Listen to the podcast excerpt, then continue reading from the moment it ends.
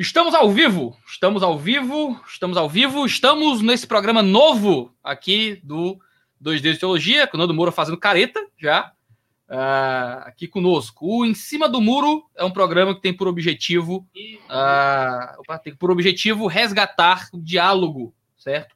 Uh, na internet. A gente vive em tempos em que a gente se fecha cada vez mais em bolhas, a gente se fecha cada vez mais em em nossos próprios grupos, a própria internet faz isso com a gente e só nos lança mais daquilo que a gente quer, daquilo que a gente gosta. A ideia do em cima do muro é dupla, e o nome tem duplo sentido por isso. A ideia de ser em cima do muro é porque a gente não está tentando chegar a conclusões, não está querendo fechar nada, resolver nenhum problema. A gente está. Ninguém tem que dizer nada. A gente está todo em cima do muro aqui, tentando pensar e chegar a alguma conclusão. Mas a ideia é pegar pessoas que estão de lados diferentes do muro, né, e a gente poder sentar em cima do muro para conversar, para bater papo, né, para ouvir um pouco sobre uh, o outro lado. E recebo aqui, né, para iniciar essa conversa, Nando Moura. Seja bem-vindo, Nando Moura. E aí, pessoal, tudo bem? Prazer, Iago tá aqui, prazer o pessoal que está assistindo. Eu acho que eu não sou um cara muito em cima do muro, eu sou um cara que fica ali, talvez em cima do muro, para dar porrada dos dois lados, entendeu? Então, do lado da esquerda, eu estou chutando, e do lado da direita, para me surpreender, agora eu tive que chutar também, chutar forte, entendeu? É. Então, assim, é... eu, nunca, eu nunca fiquei em cima do muro, acho que em posição nenhuma. Isso não só fez o meu canal crescer, mas fez o meu canal é... ser o que ele é. As pessoas me reconhecerem a respeito disso. As pessoas querem saber o que, que eu acho a respeito de determinadas coisas. E eu não tenho problema nenhum de falar, não, cara. Entendeu? É... A gente estava conversando agora há pouco antes de começar, né? Que, ó, se tiver alguma coisa, algum assunto aí que você não queira que eu toque, ele, ah, fala de tudo aí, ninguém tá nem aí. Pode falar do que você quiser, você pode pegar esses haters aí. Eu, tá, eu entrei no chat um pouquinho, né? É...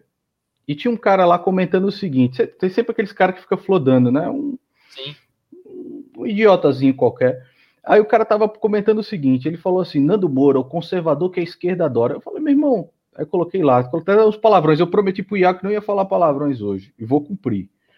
Eu falei assim, meu irmão, é, conservador que a esquerda adora é aquele que sanciona emenda do PSOL, que foi o caso do juiz de garantia, todas as leis que a esquerda quer, coloca Cássio Nunes no Supremo Tribunal Federal e um PGR daquele, além de destruir todos os trabalhos da Lava Jato. Esse aí é o conservador que todo esquerdista ama.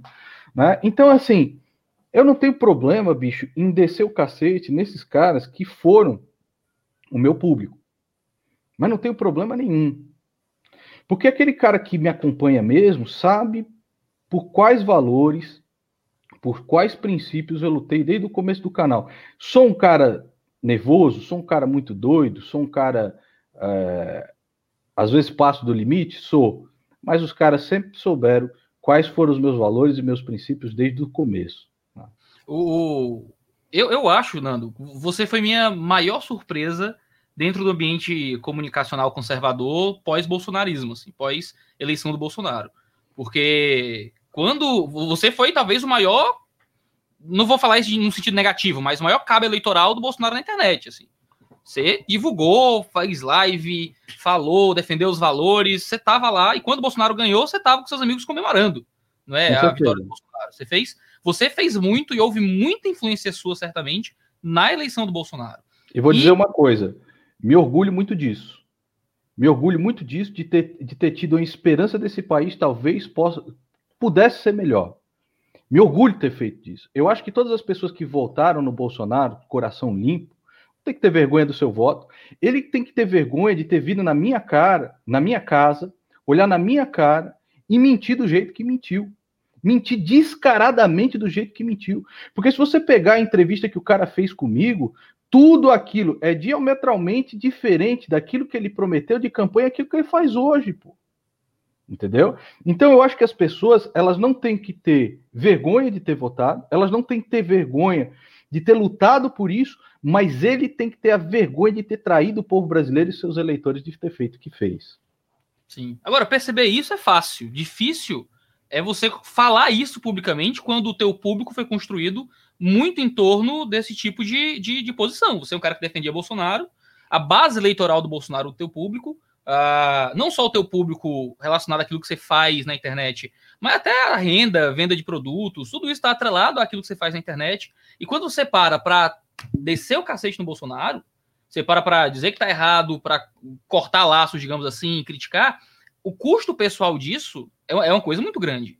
Porque eu, eu sou um cara que produz na internet também. Né? Eu sei qual é o preço de tocar em certos ídolos. E Bolsonaro era o ídolo dos ídolos, não é à toa que foi eleito presidente. Não é? Eu, Cara, acho que você... não tem, é, eu acho que não tem um louco no YouTube que faça o que eu fiz. Muitos desses caras, muitos desses caras que tem canal pequeno, eu não vou citar aqui os nomes, mas muitos desses caras que tem canal pequeno, eles sabem, eles sabem da canalice do Bolsonaro, e mesmo assim eles não, não falam de maneira explícita, porque eles têm medo de perder aquele AdSense que eles ganham, entendeu? Então, pô, cara, como é que eu vou fazer sem 500 dólares no mês? Acabou para mim e tal. Eu tenho que falar do cara, eu tenho que falar bem do cara. Muitos deles, muitos, muitos. Para não dizer quase todos. Aí você pega isso, o meu prejuízo financeiro ele foi imenso. Imenso. Porque se você tem os números do canal crescendo, você também tem um público menor onde você pode ofertar os seus produtos e as coisas que você faz. Mas o meu custo vamos dizer, emocional com isso tudo, cara, foi infinitamente maior do que o financeiro. Mas infinitamente maior. Você sabe, você veio na minha casa, você sabe, amigos que estavam do meu lado, né? Simplesmente viraram as costas para mim. Gente que eu confiava, gente que eu abri a minha casa, gente que eu coloquei a minha mão no fogo, entendeu? Cuspindo em mim, vendo os caras falando as maiores mentiras e não levantando a boca para falar nada. Então, o meu custo, cara, emocional foi infinitamente maior do que o financeiro. O financeiro também, né? Mas vou te falar, bicho, você precisa ser o mestre do capitalismo para aguentar isso aí, viu? Eu eu tô, eu tô longe disso, eu tô longe. Eu dirijo médio, dirijo médio. Eu, eu não vou na padaria de ver. Tô brincando, tô brincando. Cara, mas isso foi uma coisa que me deixou muito chocado à época, assim. Eu disse, caramba, o Nando Moura tá dizendo essas coisas, o Nando Moura tá tendo coragem de dizer isso. Uh, é. E, cara, eu fiquei preocupado com você, cara. Eu fiquei preocupado. Uh, o tom das suas falas, o tom dos seus vídeos, né? Sempre muito para baixo, sempre muito triste. Eu conversava com minha esposa dizendo, amor, o meu outro pastor da minha igreja, que gosta muito de você, uh, ele me ligou e disse: Iago, a gente tem que orar pelo Nando Moura, Iago. uh, será que o Nando Moura tá com depressão? Será que o Nando tá, tá enfrentando maus bocados? E, e era visível, cara, era visível essa derrocada emocional nos vídeos, cara. Eu acho que todos, todos, assim? Todos, os inscritos perceberam, né? Todos os inscritos conseguem perceber muito fácil. Então, por exemplo, o vídeo hoje que eu fiz, Iago, seu safado, tal, não sei das contas. Os inscritos só de olhar para minha cara, é, os inscritos só de olhar para minha cara, eles sabem se a raiva é verdadeira ou é de mentira, entendeu? Então, assim, eu não faço questão de fazer um personagem no meu canal. Agora, é, também fazer esses vídeos, você sabe, você me conhece financeiramente, eu não dependo de YouTube, eu não dependo mais disso daqui, de jeito nenhum. Mas essa é a minha terapia, entendeu? Então, se eu não pego o celular e falo a verdade, eu não consigo, eu não consigo, sabe, cara? Aí eu entraria em depressão, tá entendendo? Uhum. Se eu não colocasse para fora no, no celular como é, até que o porta-partitura que eu usei no vídeo de manhã, se eu não colocasse para fora como é, aí sim eu não conseguiria. Uh, eu, eu, seria como esses caras, né? O Whindersson Nunes diz que vive com depressão. Porque assim, se, se você pega, por exemplo, um Felipe Neto, você pega um Whindersson Nunes, você vê que claramente todos os vídeos dele são personagens. Até uhum. o sorriso é falso, entendeu? Se eu fosse fingir isso é, na internet, aí certamente eu estaria com depressão. Eu até tento às vezes, entendeu? Então eu tento pegar uns temas que são bem idiotas, né? Às vezes, os temas que os inscritos sabem que é o tema que eu estou fazendo para dar um tempo. Mas é, é, é, só você fazer dois e três que aí eu estou voltando a descarregar de novo. Então, assim, se eu não descarrego, cara, nos vídeos que eu faço na internet, aí eu estaria em depressão. Mas não tem nada disso, não, cara. Eu sou um cara assim, que já é nervoso e raivoso o suficiente mesmo ser depressão, entendeu? É, talvez nervoso, raivoso demais, né? É, desde que nasci, desde que nasci, desde que nasci. Meu você apelido foi, pra... foi... Você sempre teve meu, sangue no olho, assim? Meu apelido era Praguilino, cara. Praguilino. Meu Praguilino. tio aí, meu tio Paulo colocou, meu, meu apelido é Praguilino. Então, assim, sempre foi assim, pô. Sempre foi assim. Desde criança sou assim. E não sei se é de outro jeito, entendeu? E o pessoal que é do meu canal sabe quem eu sou, sabe exatamente, há muitos anos lá, sabe que não é fingimento, Quando eu tô triste, eu tô triste. Quando eu tô alegre, é alegre. Quando eu tô zoando, é zoando. Quando é personagem, é personagem. A galera sabe, entendeu? Eu acredito. O... Eu ia. Tava lembrando de fazer essa pergunta. Eu não preparei pauta nenhuma, não tem roteiro nenhum. Isso aqui. Não... A gente tá em cima do muro batendo papo. Então não tem. Certo. A gente não quer chegar a nenhuma conclusão. Mas eu tava pensando, ah, enquanto fazia a barba para poder vir aqui, que tá com um bigode horroroso. Ah, o bigode de quem tá em casa. fiz o teste de Covid hoje. Tô quarentenado aqui por, por gripe. É só gripe normal, mas aí tem que Sim. ficar cuidando. eu tava pensando quando fazia a barba. Uh, o, o, o, Nando Moura. Será que o Nando Moura não, não como eu diria, não, não acha às vezes que passa do limite nessa, nessa, como eu diria, sinceridade na internet? Assim, por exemplo, às vezes eu tô, sei lá, vou fazer, vou fazer meus vídeos respondendo o Olavo, o Olavo e o, e o Bernardo Kista, né? Uh, a gente entra nesse assunto daqui a pouco.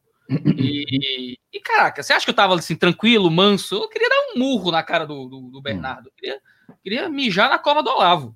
Né? Mas você segura ali, você ora a Deus, você se acalma para entrar no debate em um nível que realmente possa ser uh, um pouco mais normal, digamos assim. Você parece que não tem muito desse interesse. Parece que o YouTube é onde você vai botar para fora a tua raiva, a tua, o teu sentimento, e você não se importa muito se vai sair de forma mais raivosa. É, às vezes eu, às vezes eu passo do limite, sabe? Às vezes eu passo do limite.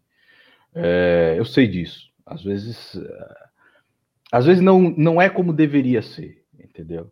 Às vezes eu acho que eu tenho que me lapidar mais, né? Às vezes eu acho que é, você que é um teólogo aí, né?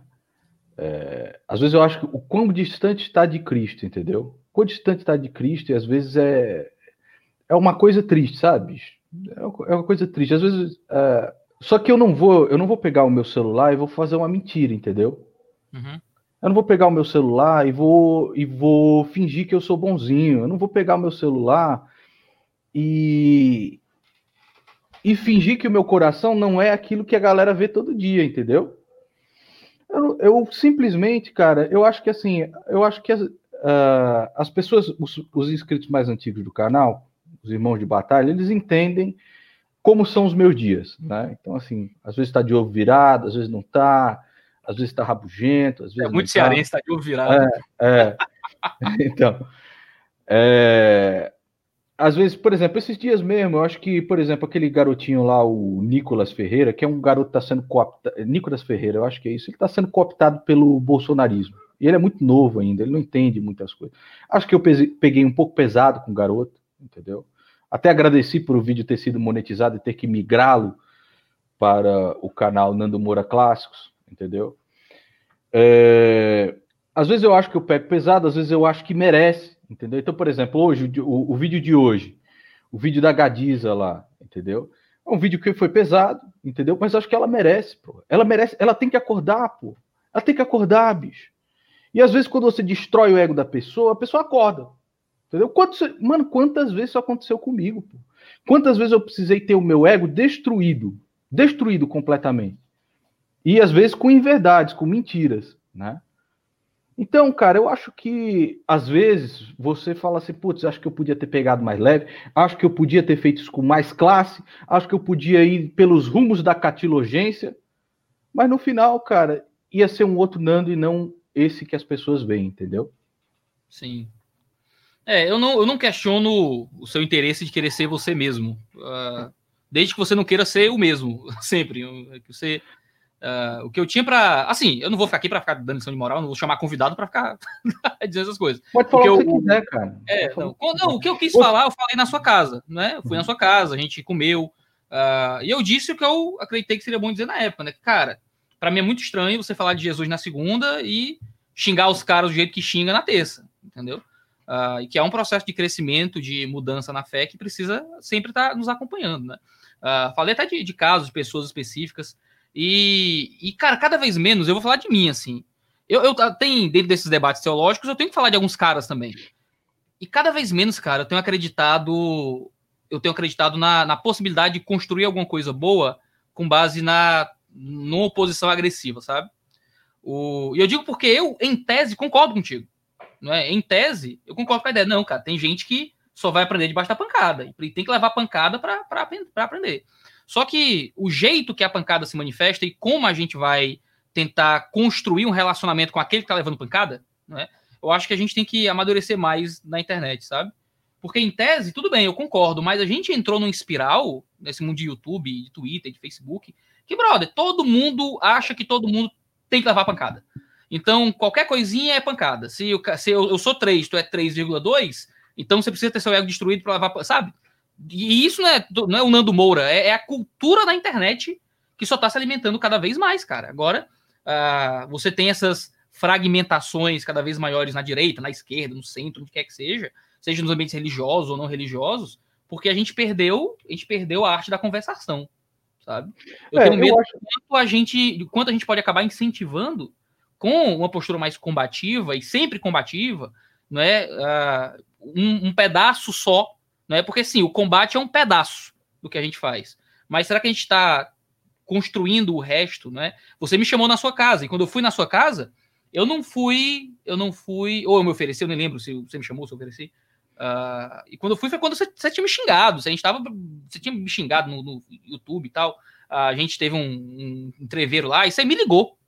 Você pegou o telefone, pediu meu número e me ligou, né? Uh, e a gente conversou e tal. Eu achei essa postura um negócio muito bom. O Easy Nobre foi na sua casa.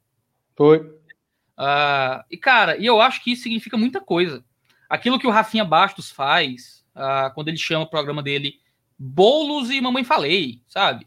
Ana Campanholo e os caras da, da esquerda. Ele, o, o, quando o Flow Podcast mesmo se torna um ambiente de conversação que não tá nem aí, leva o Nando Moura, leva o russomano, leva o teólogo, leva o ateu, leva gente da direita, da esquerda, de comunista radical, a bolsovista e, e sabe?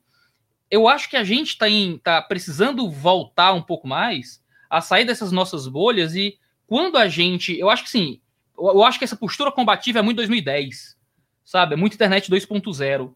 Eu acho que ela precisa existir, mas ela precisa existir dentro de um contexto maior, sabe? De, cara, eu tô aqui combatendo, eu acho que esses caras aqui são canalhas, mas nem todo mundo é canalha. Eu preciso conseguir abrir para falar com os não canalhas que pensam diferente para poder a galera entender que quando eu bater, não é porque eu sou violento, né? Se, se um cara violento que bate na mulher, que faz tudo, bate em alguém na rua, você acha que é, o cara é violento. Agora, quando o cara que trata todo mundo bem, que é educado com todo mundo, que tá sempre conversando, aberto ao diálogo, e aí, mas sabia que fulano deu uma surra no ciclano? Eu pergunto logo, ah, foi o que o ciclano fez pra merecer. Pode ter feito alguma coisa merecer, deixar, pra tirar fulano do sério? Só pode, né? Então eu me preocupo muito, eu me, me preocupo muito em como a gente, eu que sou também combativo mais ao meu modo, não é? Não, é um modo diferente. Você que é bem mais combativo nesse, nesse cenário cultural, o quanto a gente pode estar tá construindo de algo ruim também, sabe? Como efeito colateral do daquilo de bom que a gente quer construir. São pensamentos que eu tenho assim que, sabe, eu tô em cima do muro, ainda tô tentando pensar a respeito dessas coisas, sabe? É, então, eu acho legal, cara. Vou falar para você também a mesma coisa que eu falei aqui, que eu falei para você aqui em casa. Né? Eu sei que muitas vezes passo do limite, entendeu? Mas eu não vou fingir. Se um dia vier do meu coração ser diferente, entendeu? Que seja. Né? Uh, eu oro para que me transforme, entendeu? Eu queria ser, pô, eu queria que você queria um anjinho, entendeu? Acho que eu teria menos. Nós, queria, chegar eu, lá. Que, eu queria ser. É, eu acho que eu teria menos dor de cabeça, entendeu? De, de, como eu trato as coisas. Eu queria ser menos explosivo, eu queria ser menos impulsivo, eu queria ser menos é, às vezes menos combativo, entendeu? Então, por uhum. exemplo, chegar e tá acontecendo essa merda toda, falar, ah, mano, que se dane, meu amigo, eu vou falar de game, eu vou falar do PlayStation 5, vou fazer aqui um negócio que, mano, que se dane isso daí. Mas eu não consigo, cara, eu não consigo. E quando eu vejo o cinismo dos caras por trás das coisas, isso me revolta. Então, por exemplo, o Rafinha Bastos, ele não tá lá para dialogar com o Boulos, ele tá lá para aumentar o diálogo, ele tá lá para ouvir e acabou, brother. Acabou. Quando o, é. cara é pra, quando o cara é para te difamar, o cara vai lá e te difama. Então o cara vai inventar que um curso meu é pirâmide, ele vai lá e vai falar que o curso é pirâmide. Eu nunca fiz isso de alguém. Nunca fiz. E, se, e, e no dia que eu fiz, ou o que eu fizer, ou sei lá, eu sempre pedi desculpas. Então, na época do, do MC Garden, que eu falei, é uma porcaria tal, aí vi o, o, o funk do cara era legal, tá, pedi desculpa pro cara, não tem problema, entendeu? É... Agora, quando eu vejo a, a cretinice, a canalice por trás, aí não dá, pô. Aí não dá, você tá entendendo? Então, assim, não é nem a questão de não, não, não, não querer o diálogo. é que às vezes o cara ultrapassa uma linha que não dá mais, pô. Não dá. E aí eu quero preservar o cara. Porque tu imagina um trem doido como eu, frente a frente com um cara desse. Ia dar merda, brother. Ia dar merda. Não ia, ter, não ia ter diálogo. Eu sou doido, pô. Não ia ter diálogo. Então, assim, um cara cínico na minha frente, mentindo na minha frente, né?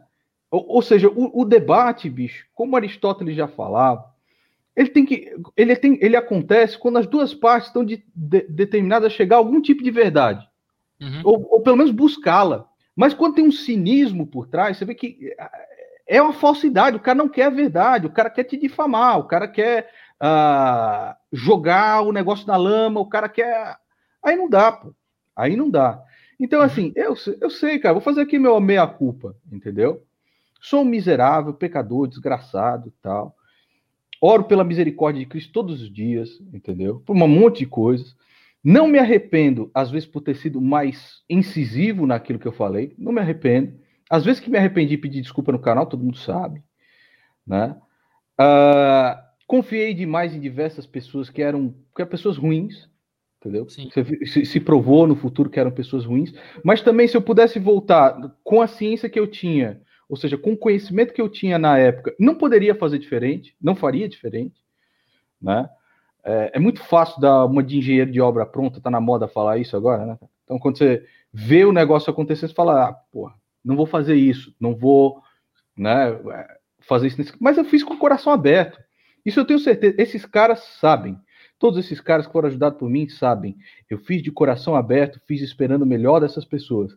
Às vezes que eu fui mais é, violento, mais incisivo, mais não sei o que lá, foi porque eu não aguentei, pô. E como eu falo no meu canal, cara, Jesus Cristo para mim, eu nunca falo como o santão, entendeu? Eu nunca falo, no meu canal nunca falei como o santão. Então assim, olha, vejam como eu faço, sejam como que eu faço. Eu nunca não faço isso, cara. Eu sou da aristocracia espiritual. É, não, meu irmão, eu não, eu não dou uma de, de, de Silas Malafaia, de Edir Macedo, desses caras, nenhum, entendeu?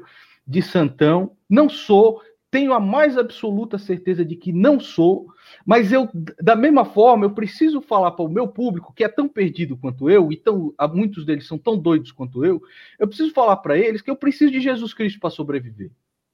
Porque não dá, bicho. Chega no final do dia, eu não me aguento. E se não, e se eu não tivesse isso, entendeu?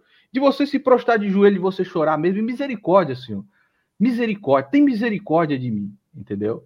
Me faz um pouco melhor que seja no próximo dia, porque eu sei que meu coração ruim, perverso, vai fazer tudo aquilo de novo. Me faz pelo menos um pouco melhor. Então, assim, se não for Jesus Cristo, eu não sobrevivo. Aí ia ser a depressão que você ia ver. Então, eu preciso falar isso pro meu público.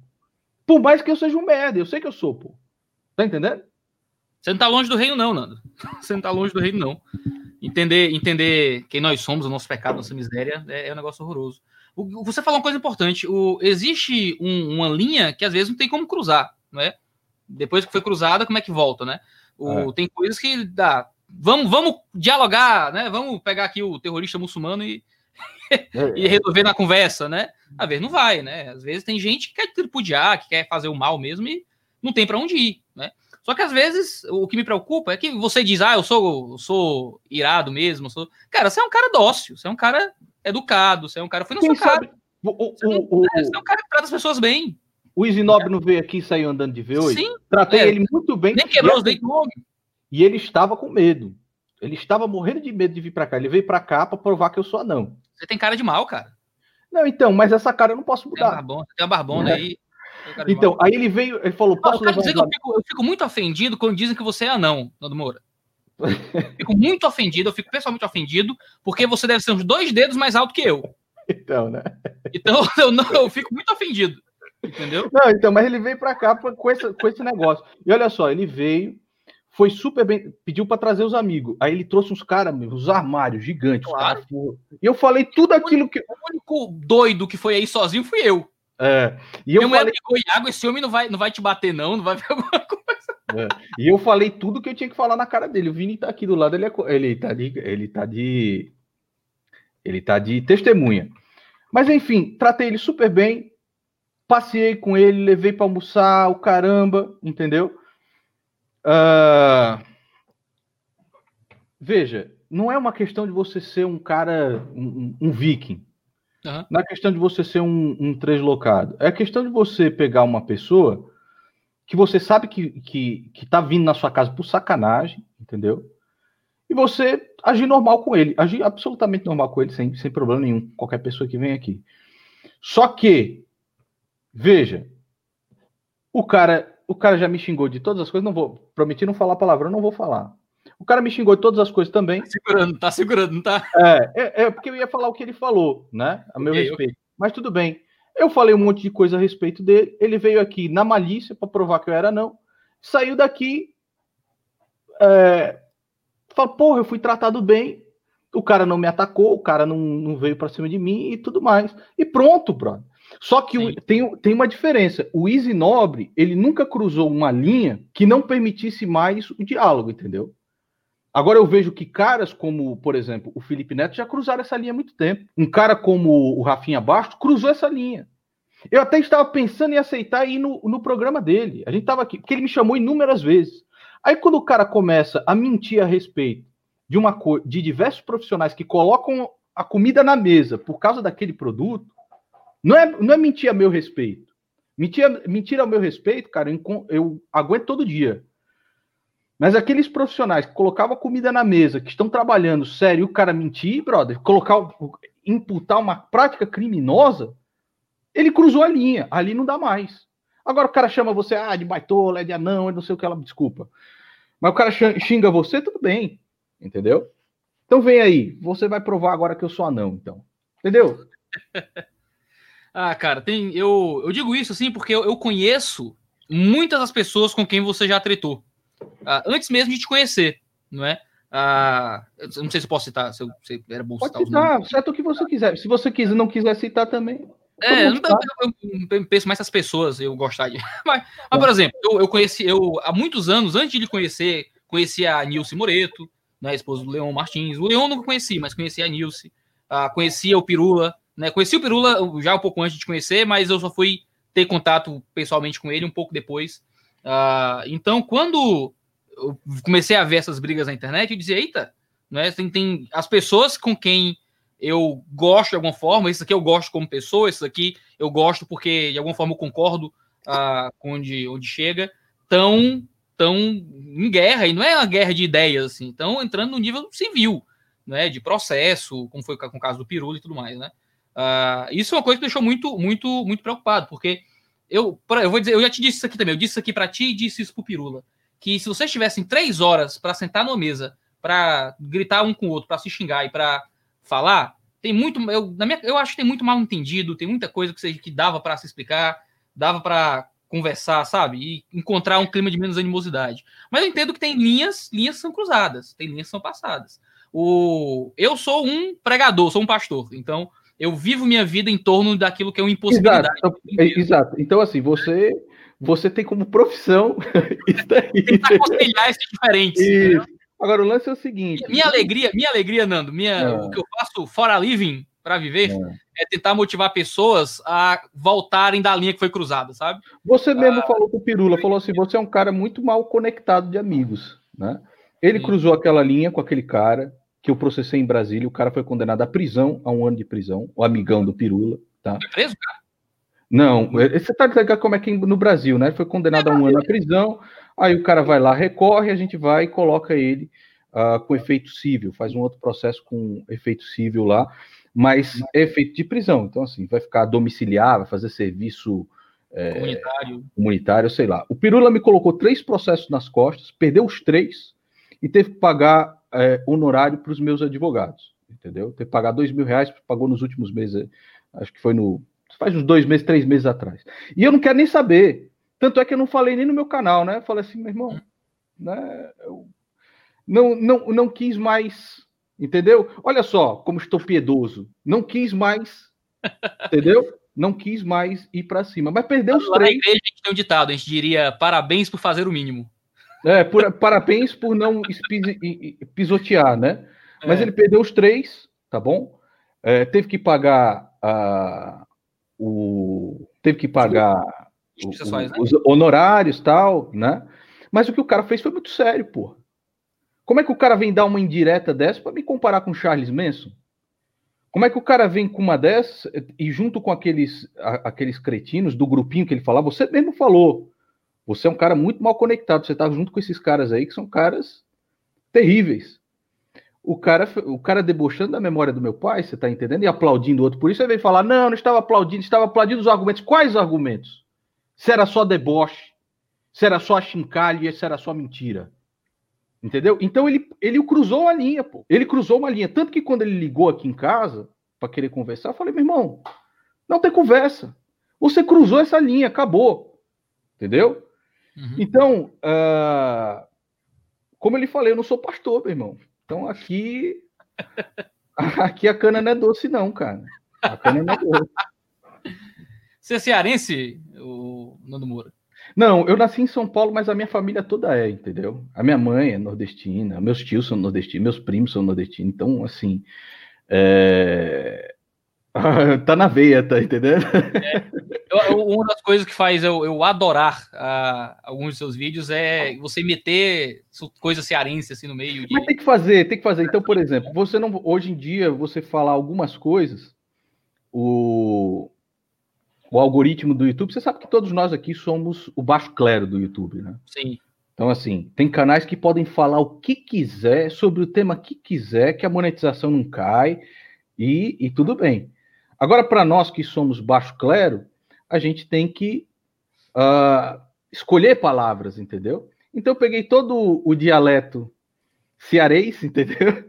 Incorporei muitas das coisas. Aliás, a maior parte do meu dialeto, a minha mãe que me passou, meu irmão. A minha mãe aqui é heavy metal também, entendeu? Então, minha mãe passa o dia lascando gado, é o dia lascando gado. Lascando fica... gado? É, e ela fica passando, falando, mãe, não quer nem saber, mãe, não manda isso não, não manda isso não, este gato tem que aprender. minha mãe fica brigando comigo por causa das minhas tretas na internet. Ah, é? A minha não, é. ela pede pra eu entrar. Ah, não, minha mãe, minha mãe quer que eu que está sempre pacificando, assim. Ah, é? Ela a chega... minha. Então, pois ela, é, olha, olha a criação. Um de... desse, ela disse: Meu filho, eu vi você falando de, um, de um senhorzinho. Não fale assim de um velhinho, não. Minha mãe é totalmente diferente. Minha mãe, você não vai processar esse cara? Tá aqui ele, eu já peguei endereço, já peguei não sei o que lá, tal. Esse aqui tem que ser, esse aqui tem que ser. Fala desse cara. Falei, mãe, não vou dar, não vou dar, trela para um cara, um canal pequeno desse, eu o processar ainda é mais, mais auê pro cara, entendeu? Não, mas isso aqui você não pode deixar desse jeito, porque não sei o que. Então são mães diferentes, tá vendo? São, são. Isso aí. São criações diferentes que a gente foi tendo. Talvez explique um pouco de quem nós nos tornamos. Mas minha mãe é uma pessoa incrível, fantástica, entendeu? Que me ensinou a ter, que me ensinou a ter caráter, me ensinou a ter caráter, de verdade, porque senão eu não falaria as coisas que eu falo no meu canal, entendeu? Que é, é, é aquela pessoa que nunca deveu um real para ninguém e anda, anda sempre de cabeça erguida por causa disso. Nunca devi um real para ninguém, nunca. Então a minha mãe é a minha heroína, sabe? É a minha é, meu exemplo aí. Ela, ela é muito melhor do que o Nando Moura. Muito melhor. Ah, nossas se, eu mães... aos, se eu chegar aos pés dela, tô feliz. Ah, que legal. Você, o público do seu canal sabe que o seu pai era um acadêmico renomado? Cara, alguns sabem, né? Eu, eu, eu, comento algumas vezes, alguns sabem a respeito, mas assim, é todo esse papo, eu até fiz algumas homenagens ao meu pai no canal diversas vezes. Mas uma das coisas que eu aprendi, cara, é que quanto mais honesto você é, quanto mais você fala da sua vida mesmo, mais os caras é, tentam usar isso para te fragilizar, entendeu? Então os caras eles vão atrás para tentar te fragilizar de algum jeito. Meu pai foi sempre um cara maravilhoso, fantástico, um cara que, olha, o tempo mais legal que eu passei na minha vida foi quando meu pai não só a vida inteira, né, os, os ensinamentos do meu pai, como um intelectual incrível que ele é, uh, os ensinamentos que ele falava. Então, por exemplo, se ele estivesse conversando comigo hoje, ele fala assim: meu filho, você sabe muito bem que é muito mais fácil você pegar abelhas com mel e não com porrete. Então, por que você fez um vídeo como esse, entendeu? Ou, meu filho, você sabe muito bem que qualquer burro dá um coice mais forte do que o seu. Entendeu? Então, assim, sempre foi um cara fantástico, foi um cara incrível. O tempo mais incrível que eu passei foi quando ele ganhou uma bolsa da FAPESP para fazer seus estudos a respeito de Angelo Augustini. em Paris, na Sorbonne, no, em Paris. Foi o que me possibilitou estudar fora do país também, né? ou passar esse tempo fora do país. E meu pai é incrível, cara. É, sabe, eu, a graça que Deus deu a minha mãe e meu pai é uma graça que não tem palavras, cara. Não tem palavras, entendeu? São duas pessoas incríveis, assim. Quando, quando eu descobri que o Cagani era teu pai, cara, eu fiquei chocado. Eu, eu acho que eu li o Linguagem Semiótica dele, né? Que ele lançou. Ah, foi? Foi. Cara, eu, tenho, eu, eu, acho, eu, se eu não li, eu tive pelo menos contato com esse livro em algum momento.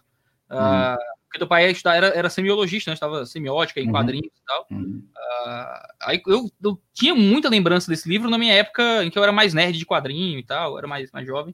Eu provavelmente tive contato com esse livro em algum momento, não, não tenho ele aqui. Uh, e quando eu disse, eu. What? Como é. assim? Né? Que mundo é esse? É, não, então, por exemplo, aí você vê, por exemplo, um, um, um cara ardiloso, como aquele. Um, não, eu nem vou citar aí, o cara super do bem. O cara super do bem, ele acha que porque ele leu um livro do meu pai, ele tem o direito de se achar o amigão do meu pai. Hum. Entendeu? Né? E aí o cara usa isso. É, foi nessa época, o cara aí usando todos os argumentos da turminha de blogs para me difamar e colocar a imagem do meu pai no meio. Você está entendendo como esses caras são cínicos, Sim. cretinos? Eles, eles vão aonde você. Eles acham que você é fraco. Porque, como eles veem que você não se dobra, então eles vão atrás do seu pai, vão atrás da sua mãe, vão atrás da sua família, vão atrás de todo mundo que eles puderem para fazer com que você se dobre. Mas eu não vou me dobrar, meu amigo. Eu não vou me dobrar. Não tem jeito de eu me dobrar. Então, assim, é... meu pai foi um, um, acadêmico incrível, mas muito mais do que um acadêmico incrível, ele foi uma das pessoas mais fantásticas.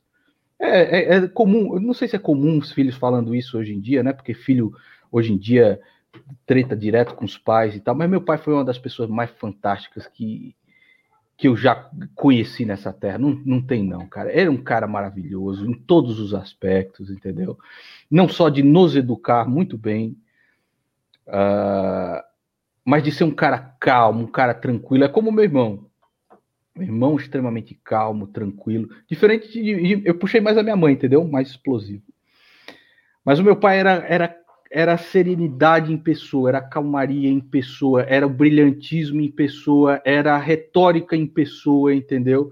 Uma pessoa que você podia falar um texto gigantesco, ele só lhe fazia uma pergunta e acabou com você, já era. Entendeu? Mas já era mesmo. Professor foi professor de grego, de latim, falava italiano, francês, espanhol, é, foi seminarista também. Uh, professor de semiótica, semiologia, professor de francês, professor de tudo. Meu pai foi o cara. Nossa. Meu irmão foi o pai. Meu pai foi o cara. Meu pai foi o cara. Se eu chegar, se eu chegar a ler a biblioteca que eu herdei é uma coisa incrível. Se eu chegar a ter 1% do conhecimento, eu fico feliz. Um. Legal, cara. Cara, isso é, é, muito bom você ter padrões próximos para admirar, né? É. Você, ter, você ter família, assim. A gente vive numa, numa, numa, Sei lá, a impressão que eu tenho é que tem muito daddy issues aí nesse mundo de, de política, em que as pessoas projetam nos políticos alguma coisa que talvez elas rejeitaram em casa, né? Uh, o modo como tratam o Bolsonaro, tratam. Né, bem. Né, fazer o quê? Tem um monte, eu tenho um monte, porra. Eu, por exemplo, acho que o, o, o Bernardo é um cara inteligente. Eu sei que vocês tiveram as tretas e o caramba. O Bernardo é um cara inteligente a defesa que ele faz do Olavo de Carvalho é uma coisa assim, às vezes patética, entendeu? Não tá, não tá mais no campo da, da intelectualidade, está no campo emocional. Sim, entendeu? Sim. Então o que que acontece? Na minha na minha análise tosca aqui, algum tipo de relação quase que paternal tem ali, porque não é possível, entendeu? Eu gosto muito do eu gostava muito do Olavo antes dele fazer o que fez. Quem acompanha meu canal sabe, entendeu?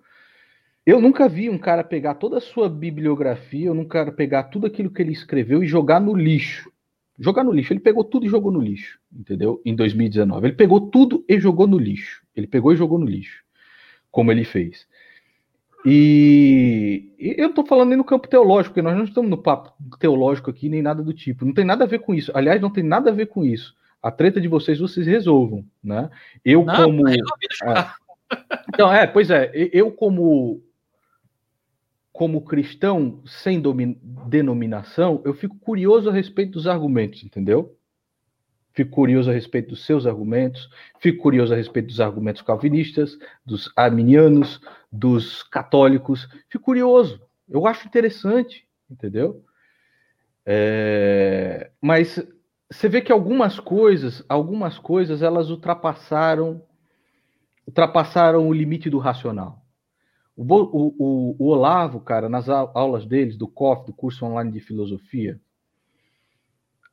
acompanhei muito, até a aula 200, sempre foi um cara que, na maioria das aulas, falava, ó, aprendam a pensar, aprendam a pensar, aprendam a pensar. Ele até ficava puto quando o cara não pensava. Em 2019, ele passou a exigir, ou talvez eu não tivesse percebido, antes, ele passou a, a exigir passe a obedecer. Obedeça, obedeça, obedeça, obedeça, obedeça. E aquele que vai, vai contra, que está contra a lógica. Meu irmão, olha só, o presidente da República está colocando um cara desse na PGR.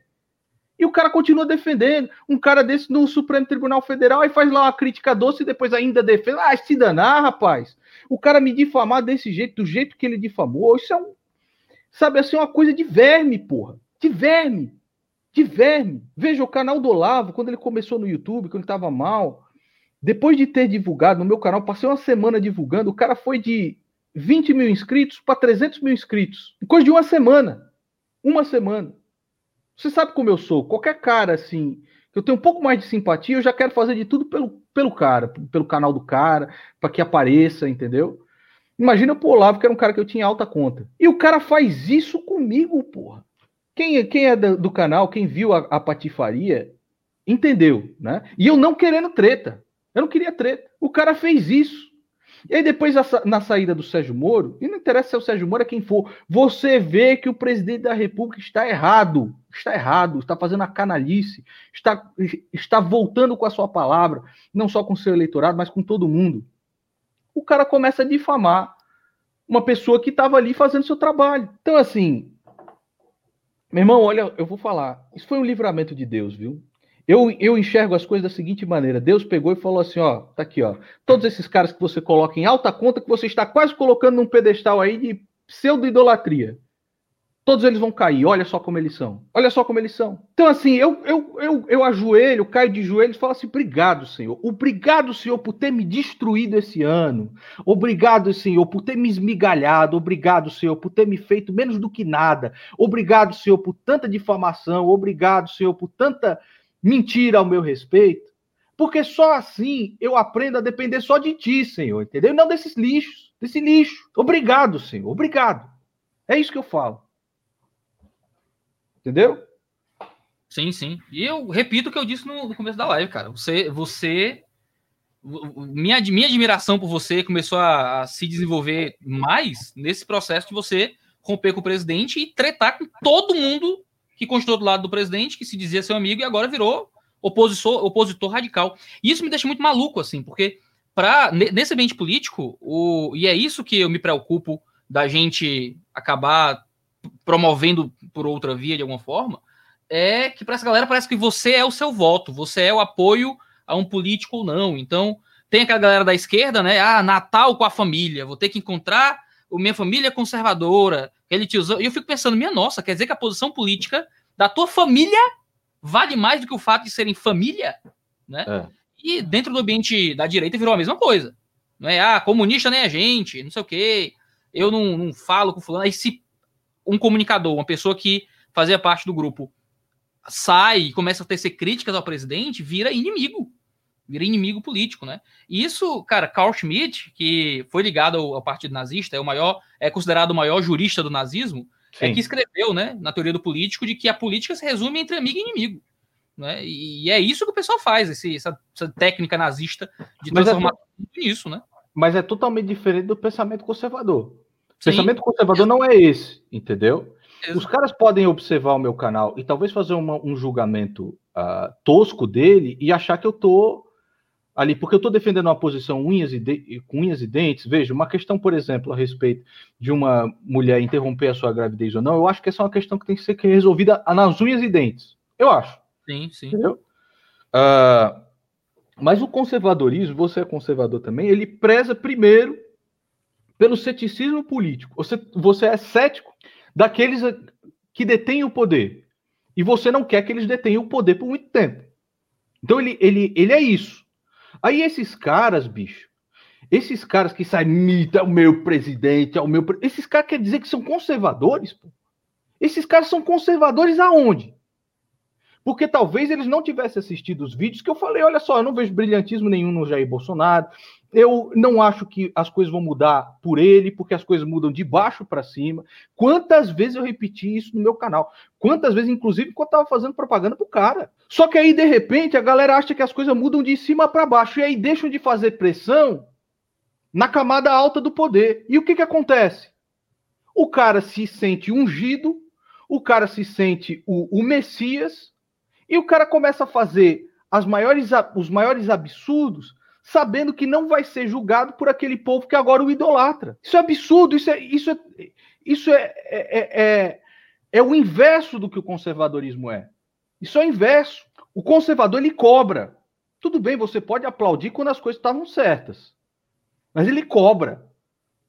Aquele cara está comendo as nossas custas, ele está bebendo as nossas custas, ele está uh, nesse, nessa posição de poder a nossas custas, ele não pode pisar no povo brasileiro como ele tem pisado, pô. E não interessa se é direita ou esquerda. Não interessa, meu amigo. Não interessa. Esse é o povo brasileiro, então você cuide dele. Cuide dele. Então, assim, sabe, coisas absurdas, cara, coisas absurdas. Ele pega, ele faz um verniz de conservadorismo, ele pega um verniz, ele pega as pautas, usa só como verniz, como uma máscara né? E diz que aquilo é ser conservador. Não é. Não é. Basta você ver o que ele fez, o tanto de, o tanto de sacanagem que este cara fez, porra. O tanto de sacanagem. O, o, o, o desprezo que ele tem pela vida humana, cara. O desprezo que esse cara tem pela vida humana. Que a gente, na época de, de, de eleição, né? A gente sempre sabe, é, isso aí é o velho tio do churrasco, ele tá zoando, ele não sei o que lá. Não, brother, ele é um sociopata, é um sociopata. Ele não consegue enxergar o próximo, ele não consegue enxergar o próximo. Tem até um, um livro do Gustavo Corsão, Descoberta do Outro. Né? Ele não consegue enxergar o próximo. Ele não consegue enxergar o sofrimento das pessoas, ele não consegue enxergar o sofrimento das famílias. Ele não consegue. O que ele vê é uma porra de uma briga política. A briga política entre Dória e Bolsonaro. Eu quero que os dois vão se danem. Eu quero que se dane todo mundo. Entendeu? Pode ser Dória, pode ser Moro, pode ser Bolsonaro. Não quero saber, cara. Não quero saber. Mas faça a coisa certa. Não é a coisa certa você querer interferir na Polícia Federal para você salvar o seu filho, pô. Não é a coisa certa você ter informação privilegiada e, e, e demitir a menina por causa disso, que foi a Natália Queiroz lá na época. Não é a coisa certa você subverter um país, colocar um país inteiro sob grilhões, para você querer proteger o seu filhinho de formação de quadrilha, de peculato, de lavagem de dinheiro. E para, e, para proteger este roubo de pirulito, esse roubo de galinha, o país foi subvertido. O COAF não existe mais.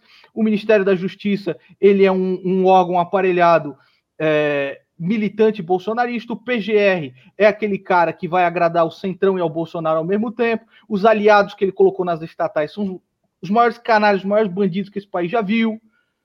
Você coloca no Supremo Tribunal Federal, porque ele sentou no colinho, senta aqui no colinho, você quer governar? Quer governar? Coloca esse cara no Supremo Tribunal Federal. Tava lá julgando junto com Gilmar Mendes e Lewandowski, mais uma derrota para Lava Jato do Rio de Janeiro, revogando uma decisão do Bretas. Então, meu irmão, isso não é conservadorismo não, cara. Isso não é nada. Isso é uma idolatria. Idolatria você combate como combateu Moisés, com pau. Com pau, debaixo da paulada. Porque assim, eu tento, eu tento às vezes ser calmo, entendeu? Mas tem horas que não dá, bicho. As pessoas não acordam se não for. E, e, e agora já é tarde demais para acordar, essa é a verdade. Eu tentei de tudo esse ano. É tarde demais para acordar agora. O pesadelo ele vai se concretizar a partir de 2020. Você que entende, você fez. Acho que você fez ciências econômicas e o cacete também, não? Sim, pois em, em, em economia política. Então pronto, nós vamos chegar a 100% do PIB. Nós estamos numa posição absolutamente isolada no mundo. Nós estamos sendo vistos como Estado párea. Ninguém quer fechar negócio dentro do Brasil porque a instabilidade política é gigantesca. A instabilidade jurídica é ainda maior. É um jogo de cartas marcadas e os grandes Sim. investidores sabem. Então, para onde é que nós vamos, cara? Se não para. E os caras se dizem conservador, porra. Os caras batem no peito, é meu presidente. Que meu presidente, bicho, olha isso daí. Onde é que você ia pensar um dólar 5,40? Um dólar 5,70? Onde é que você pensa um negócio desse? Se fosse o Haddad, meu irmão, fazendo metade do que esse cara fez, o povo estava louco na rua. O povo estava invadindo o Congresso com, com os carros. Entendeu? Eu não sei, cara. Mas olha o que a idolatria fez com o nosso país. Fez primeiro com Lula e agora está fazendo com o Bolsonaro.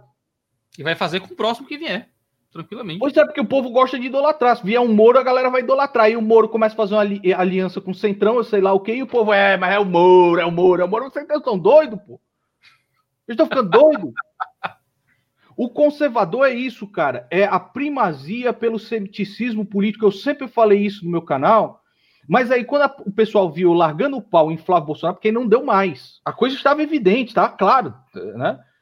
Aí os caras, ah, você mudou, eu mudei o quê, rapaz? Pega meus vídeos de 2014, é a mesma coisa. Quem mudou foi o Bolsonaro, né? Exatamente. Quem mudou foi o cara dele. mostrou que ele não era o que dizia. É, quem mudou foi um diabo desse. Cara, eu, eu estudei com o Eduardo Bolsonaro, cara. Eu, eu e o Eduardo, a gente foi colega de sala na pós-graduação lá do Instituto Mises. Uh, e ele tava falando, ele falava sobre a eleição do pai e tal, numa época em que ninguém dava crédito. Assim, não, ah, Bolsonaro vai virar presidente, sabe? Mas a gente ouvia e tal, e ó, oh, mas até, seria até interessante para tirar o PT do poder, né? Naquela época a gente estava naquela topa tudo para tirar o, tirar o PT, né? Uh, e, e, assim, e fazia todo sentido. Haviam candidatos melhores do que o, do que o Bolsonaro, na minha opinião, no primeiro turno, mas ninguém tinha, tinha poder de, de tirar o PT pois da é, A galera, a galera hoje chega e fala assim: ah, mas pega um Álvaro Dias, pega um Amoedo. Amoedo, cara, ele não tinha como pela, pela estrutura do partido, ele não tinha nem como participar de debates, né? nem de TV, nem nada.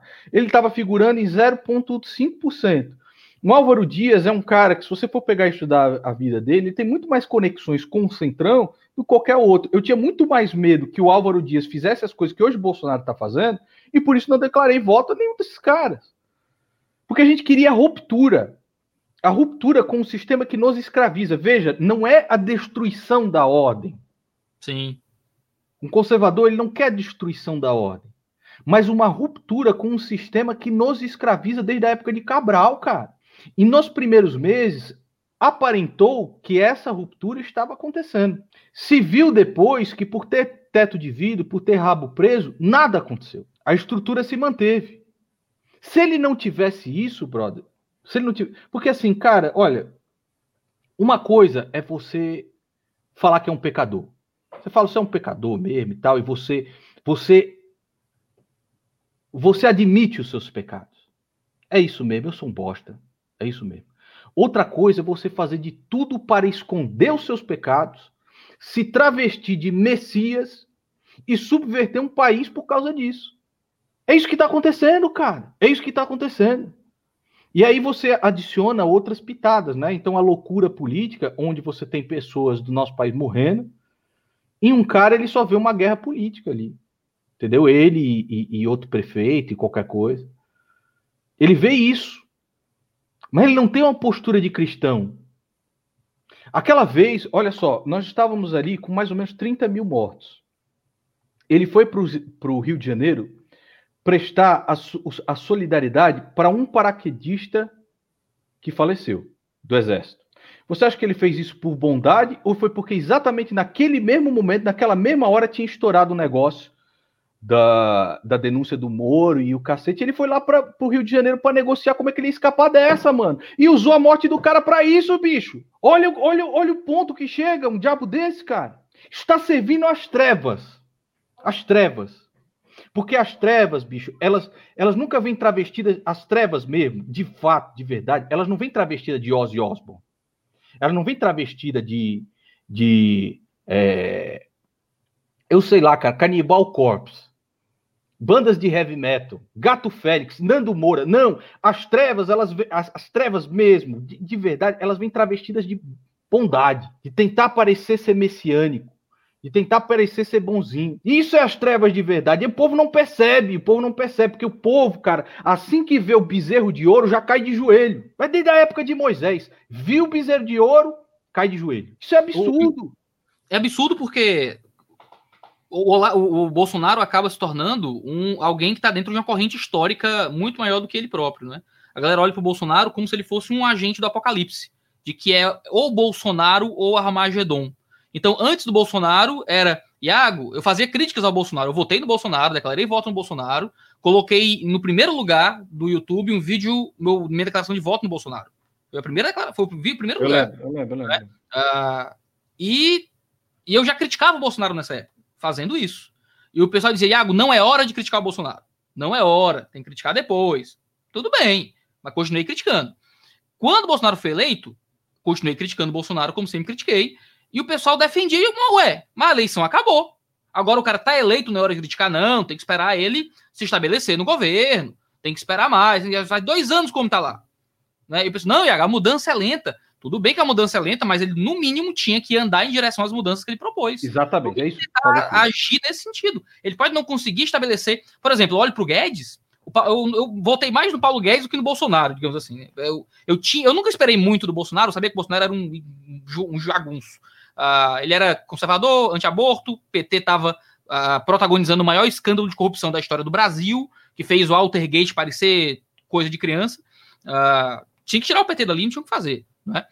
o, o antipetismo, a necessidade moral de tirar o PT do poder, fez com que a gente procurasse qualquer outro que fosse contra. Tinha um cara ali que era pelo menos conservador. Pelo menos falavam as coisas ali contra, contra mamadeira de piroca, esses negócios todos, né? Essa, ideologia de gênero, né? Oh, ganhou o público de forma geral pela pauta moral e tudo mais.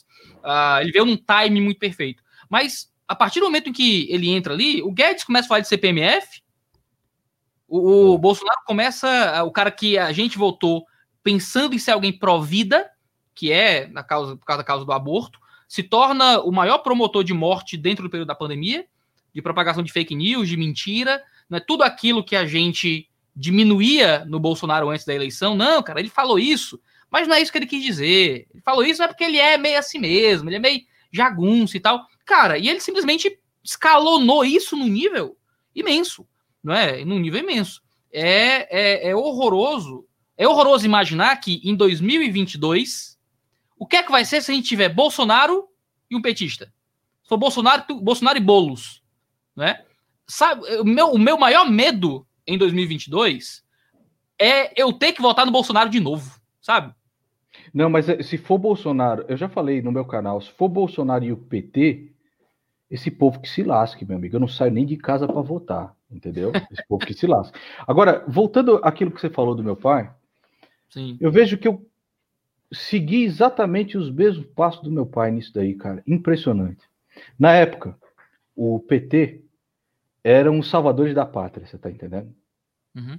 Eles eram os arautos da justiça numa época de 1992, pós-Collor. Né? Eles eram os arautos da justiça. E chegou um cara, pra você ter uma ideia, na minha cidade, todos os vereadores, acho que eram três vereadores, não lembro agora, três vereadores, 12 foram presos por corrupção, sobrou um do PT, é, que era. Nem, nem vou citar o nome aqui. Mas aí meu pai, naquela época, era pequeno ainda. Meu pai fez de tudo para esse cara se eleger, meu irmão. Tudo. Ele pegou o corcel velho que ele tinha na época, pintou o cara. Meu pai era muito bom em quadrinhos, né? Tanto que é professor de semiótica e na área de quadrinhos. Desenhou o cara numas madeirites, colocou em cima do carro e saiu. E saiu é, fazendo campanha pro cara de graça, de graça, de graça. Várias reuniões tal. E meu pai sempre foi ligado a pautas do meio ambiente. Aí colocou, esse cara conseguiu chegar ao, ao, ao poder, né? Acho que meu pai até foi, foi chamado para uma secretaria na época, ele ficou três meses e viu a canalice desses caras, entendeu? Não só de, por exemplo, uma área de manancial, uma área de proteção ambiental, que não poderia ser, e você vê os caras negociando para que ela fosse destruída, entendeu? Ele saiu em três meses, cara, e passou o resto da vida dele sendo oposição ao maldito PT. O resto da vida morreu em uma UPA fazendo uma palestra contra o prefeito da cidade. Porque ele tinha tudo, ele, ele ia lá. Meu irmão, até a polícia tirava ele da, da prefeitura, entendeu? De tanto pau que ele quebrava. Ele é um cara diferente de mim, eu sou um cara que quebra tudo, meu pai era um cara do diálogo, né? Meu pai era um cara do diálogo, mas ele chegava lá com os dados, com os números, com os papéis, e os caras ficavam é, estarrecidos, né? Porque não, tinha, não tem como fugir da verdade. E meu pai faleceu fazendo uma palestra para conscientizar as pessoas, né? E aí você vê, cara, que eu, muito depois, faço exatamente a mesma coisa com o Bolsonaro. Eu dei, cara, eu tinha esperança que pudesse ser mudado alguma coisa. Eu fiz aquilo que podia e não podia para esse cara. De graça, de coração aberto, para esse cara se eleger. E aí a mesma coisa com meu pai. Passa uns meses depois, eu vejo, e aí vou passar a minha vida, o resto da vida, descendo o cacete no cara, entendeu? Tanto é, esses caras são tão esses caras são tão malignos, cara. Esses caras bolsopetistas são tão malignos que aquele gengivão nojento, aquele Alan dos Santos, que é um cara que eu ajudei o canal a crescer e tudo mais, o cara pega o meu pai e o cara fala: tá aí, ó, o pai do Nando era do PT, ó. O pai do Nando era do PT, tá vendo? Cara daqui. Meu irmão, como pode ser tão cínico, bicho? Como o cara pode ser tão mentiroso? Como o cara pode ser tão nojento, você tá entendendo? Uma pessoa que a vida dela inteira passou lutando contra esses caras. Que assim, o Olavo votou no PT também, porra. O Olavo votou no Lula. Eu já voltei no PSTU. É, então, é novo, né? Besta. Mas assim, e aí, cara, passou a vida inteira lutando com esses caras, infarta em uma palestra, lutando contra o PT, numa UPA, para ver se desperta o povo, e não adianta. Não adianta. A cidade de cada vez pior. Você precisa ver o que, que tem lá agora. Você precisa ver. Então, assim, meu irmão, é uma coisa tem palavras, brother. Não tem palavras, entendeu? O que a gente pode fazer é, como cidadão, tentar alertar quem dá, quem, quem pode. Mas as pessoas, quando veem o bezerro de ouro, cara, ó, é. muito se prostram, entendeu? Você seguir o caminho do seu pai, sua caminhada vai ser longa, né? Ele tava com 83 anos, né? Quando, quando faleceu. Ele faleceu, 83 anos. É, com 83 anos votando na oposição. Contra... Nasceu em 1930, sempre falou que era um azarado. Nasci numa sexta-feira 13, em 1930, e morreu né? Também no dia 13, né? Então, mas morreu lutando, morreu lutando. Entendeu? Morreu lutando contra essa corja safada aí. É o exemplo que eu tenho na minha vida, entendeu? Quis o certo, quis o certo, não só pelo meio ambiente, viu várias sacanagens no meio ambiente, essas ONGs aí, tanto, tanto que eu fiz o Amazônia Quem Salva, né? Essas ONGs aí, um dos caras que era amigo dele, entendeu? Lutou tanto, cara, para que uh, fosse feito sei lá, o, o plano de remanejamento, plano diretor da maneira certa e tal. Viu que não se fez, fiz lá um, um, corredor na cidade, um corredor industrial que não ia empregar ninguém, mas só ia desmatar uma grande área próxima a mananciais e colocar grandes galpões lá que não serviriam em nada para a cidade, aterros e tudo mais, e viu o cara que estava com ele a vida inteira trocar, fazer uma, um escambo, entendeu? É, não, a gente dá duas sedes para a ONG e fazemos o corredor. E o cara aceitar. E aí uma das sedes ele aluga e a outra sede é, vira lá para os ambientalistas fingirem que estão protegendo alguma coisa. Meu pai ficar revoltado com isso, cara. Revoltado, revoltado, revoltado. Revoltado. Revoltado com esse esquerdismo também nas faculdades. Ele ficava. No final, no final, quando as coisas começaram a ficar mais eh, pretas, né? Eu lembro ele confessando para mim na viagem para a Europa e falou, cara, falando, filho, não aguento mais esses, esses, esses caras, sabe? Parece que eles não prestam atenção em você mais. Você tá dando a aula, tá lá o cara se beijando, tá lá o cara é, discutindo o que, que ele vai fumar no intervalo. Então, cara, seguindo os passos do meu, do, do meu pai, sabe? Que foi a, a pessoa mais fantástica que eu já, já conheci nessa vida. Aí você vê um cínico, como o cara super do bem, que é do meu canal, sabe quem é. é fala aqui, o professor, o professor, idiota, você é um idiota. Eu tenho nojo desses caras. Meu pai teria nojo desses caras. O cara me comparando com Adolf Hitler, o cara me comparando com Adolf Hitler, e falando, tá aqui, ó, o seu pai, o professor maravilhoso. Eu falo, meu irmão, se meu pai tivesse vendo a canalice que você fez comigo, ele cuspiria na sua cara. Cuspiria na sua cara. Talvez não, ele, ele ia falar uma frase que ia te destruir pro resto da vida. Cuspir não, cuspir é mais eu, minha mãe e tal. Mas meu pai ia falar uma palavra só para ele destruir o resto da vida. Eu acho que sua mãe daria uma gola polo listrada. Como ela faz com você. Nando, cara, o, o, você fala essas coisas, eu só consigo só consigo pedir para que Deus nos ajude uh, nesse mundo doido, cara. Porque a gente está numa guerra, num, num ambiente de, de, em que todo mundo justifica qualquer coisa pela política, de tratar o outro como inimigo, de falta de diálogo, falta de conversa, em que vale tudo para destruir o projeto do outro, o que for. Tentar construir um mundo melhor não passa só pela, pelo voto, passa também por devolver a todos nós a humanidade perdida nesses tempos de cada vez mais polarização política, né? Polarização política tudo bem, faz todo sentido, mas quando o adversário vira inimigo, quando as pessoas se deixam humilhar, torcer, falar do pai do outro, né? Falar do filho do outro, falar do, do caráter do outro, ou o que é que seja, uh, vira, vira, a gente perde como sociedade, né? A gente acaba trocando o que há de mais importante, que é o que nós somos, para nos vilanizarmos, para poder colocar quem a gente quer lá no poder. Então, a, a gente vê essa loucura toda, essa guerra política toda que se estabelece por aí, em nome de quê? Né? Em nome de colocar o Bolsonaro lá? Em nome de, em nome de, de colocar o Boulos lá? Né? É um negócio muito sofrido, muito sofrido ver isso acontecer. A gente precisa. Uh, vai soar meio, meio cristão jujuba, né? O que eu vou dizer. Não, Mas não, é, não, precisa, tá precisa, acho que a gente, como sociedade, precisa de cura, cara como sociedade, a gente se fragmentou demais dentro desse ambiente de polarização política. A gente tem que voltar. Uh, as famílias têm que voltar a comer juntos, né?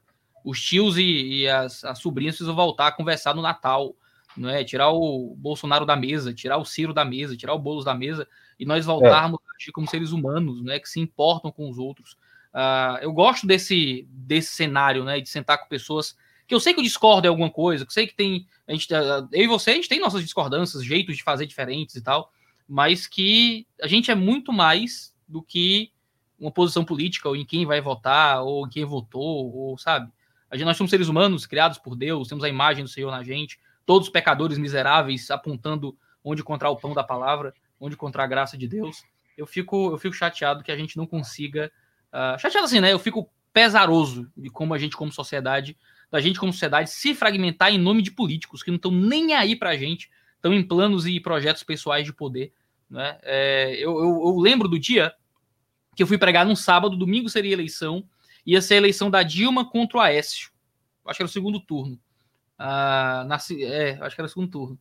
E e tava. Uh, eu fui pregar na igreja no sábado, e tava metade da igreja com os adesivos da Dilma e metade da igreja com adesivo do Aécio.